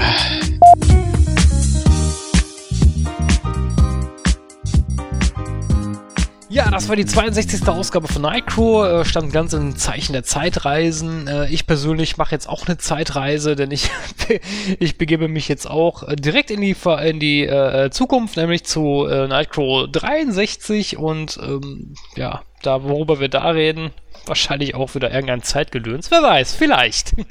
Ich sag dann einfach nur Tschüss und bis dann. Ja, das Schlusswort überlassen wir natürlich unserem Gast hier. Und ähm, ja, Julian, wenn du Bock hast, äh, bist du auch gerne eingeladen, das nächste Mal wieder mit dabei zu sein. So rekrutieren wir unsere Talker, liebe Zuhörer. Genau, so machen wir das. Wir fragen nicht, wir laden ein. Immer wieder und wieder und wieder und irgendwann stehen sie mit unter Team und dann. Nein, also ähm, war natürlich heute eine sehr schöne Ausgabe. Schade, dass Gordon nicht mit dabei war. Der hätte bestimmt noch viel, viel mehr zu dem Film dazugeben können. Ja, äh, ich persönlich finde Teil 2 und 3 eher unnötig. Ob wir dann jemals die anderen beiden noch besprechen werden, das wird sich zeigen. Ähm, wir hören uns auf jeden Fall in der nächsten Ausgabe wieder. Wie immer bin auch ich mit dabei, hoffe ich zumindest. Äh, konnte ja bisher es so einrichten, nicht eine Ausgabe zu verpassen. Da bin ich auch sehr stolz drauf. Und deswegen sage ich jetzt einfach mal Tschüss, bis dann. Einen doofen Spruch jetzt oder sowas habe ich nicht. Aber ähm, ja, nächstes Mal wieder, wenn Gorn mit dabei ist. Oder der Julian hat noch irgendwas, was er aus dem Ärmel schütteln kann. Muss ich was aus dem Ärmel schütteln? Nein. Also äh, es ist natürlich schön, dass äh, ich so viel aussuchen durfte jetzt die letzten Male. Äh, das soll natürlich nicht die Regel werden. Ihr wollt ja auch wieder mal über Filme sprechen, die von euch kommen oder von euch vorgeschlagen werden. So, so soll es ja nicht sein. Aber es hat mal wieder unglaublich viel Spaß gemacht. Und äh, gerade über die Filme zu reden, die man so gerne mag, wie diesen, äh, das ist natürlich immer sehr schön. Ähm, wie gesagt, hat sehr, sehr viel Spaß gemacht, gerne wieder. Und was den zweiten und dritten Teil angeht, muss man jetzt natürlich nicht unbedingt so breit besprechen, wie wir das jetzt bei dem ersten gemacht haben. Dazu bieten die auch nicht so viel Diskussionspotenzial, aber vielleicht mal in so einem kleineren Feature, dass man die beiden irgendwie nochmal so äh, behandeln kann und dann auch mit der entsprechenden Spoilerwarnung vorab. dann kann ich auch ein bisschen freier zu den beiden reden, äh, was mir da gefallen hat und was nicht. Aber gut, das soll es jetzt erstmal für heute gewesen sein. Und ja, ich freue mich aufs nächste Mal. Also ob es jetzt gleich schon das nächste Mal ist oder das übernächste Mal oder sonst. Ich habe da ja selber noch so einen klitzekleinen Podcast, wo wir auch entsprechend äh, Content abliefern müssen. Kann man sich ja, sagt doch an dieser Stelle mal, wo man euch noch findet, dann. Ja, bei moontalk.net wird man direkt auf die Audioshow-Seite von moonsold.de weitergeleitet. Da kann man sich dann die neuesten Moontalk-Ausgaben runterladen, anhören und dann auch entsprechend Feedback schreiben. Da gibt's auch die ganzen Links zu unserer Facebook-Gruppe, zu unserem YouTube-Kanal, also zu allem Möglichen, was das Herz begehrt. Also wer sich für Wrestling interessiert, der ist da auf jeden Fall sehr, sehr gut aufgehoben, denke ich. Seit 2003 mittlerweile. Wir machen das schon länger, als es Butterfly-Effekt gibt. Das ist ja Wahnsinn. ja, liebe Zuhörerinnen und Zuhörer, da möchte ich noch mal kurz einhaken. Ja, wir haben natürlich viele befreundete Podcasts. Der Julian hat es gerade gesagt. Moonsalt.de. Ähm, beziehungsweise der Moon Talk. Da könnt ihr natürlich gerne mal reinhören. Dann haben wir natürlich noch das Himanische Quartett. Das können wir euch auch nur an dieser Stelle empfehlen. Und natürlich äh, das Bahnhofskino und die Mediennomaden. Ja, wie gesagt, hört da auch mal rein. Das sind auch sehr tolle Podcasts und ähm, uns natürlich treu bleiben. Und uns natürlich treu bleiben. Das ist ganz wichtig. Ihr könnt gerne woanders reinhören, aber bei uns müsst ihr natürlich immer reinhören. ja. ja, ich wollte zum Schluss dann auch nochmal den äh, Gordon grüßen. Das wäre sicher auch sehr interessant gewesen, seine Interpretation hier dazu zu hören. Vielleicht ergibt sich da irgendwie nochmal die Möglichkeit, äh, fand ich relativ schade, aber auch so hat es natürlich sehr viel Spaß gemacht. Dankeschön und bis zum einen der nächsten Male. Tschüss. So, Tschüss. und nächste Woche besprechen wir dann Rare Export 2. Was? und hier fügst du jetzt bitte Schlägegeräusche ein. Ach ja. So, over and out.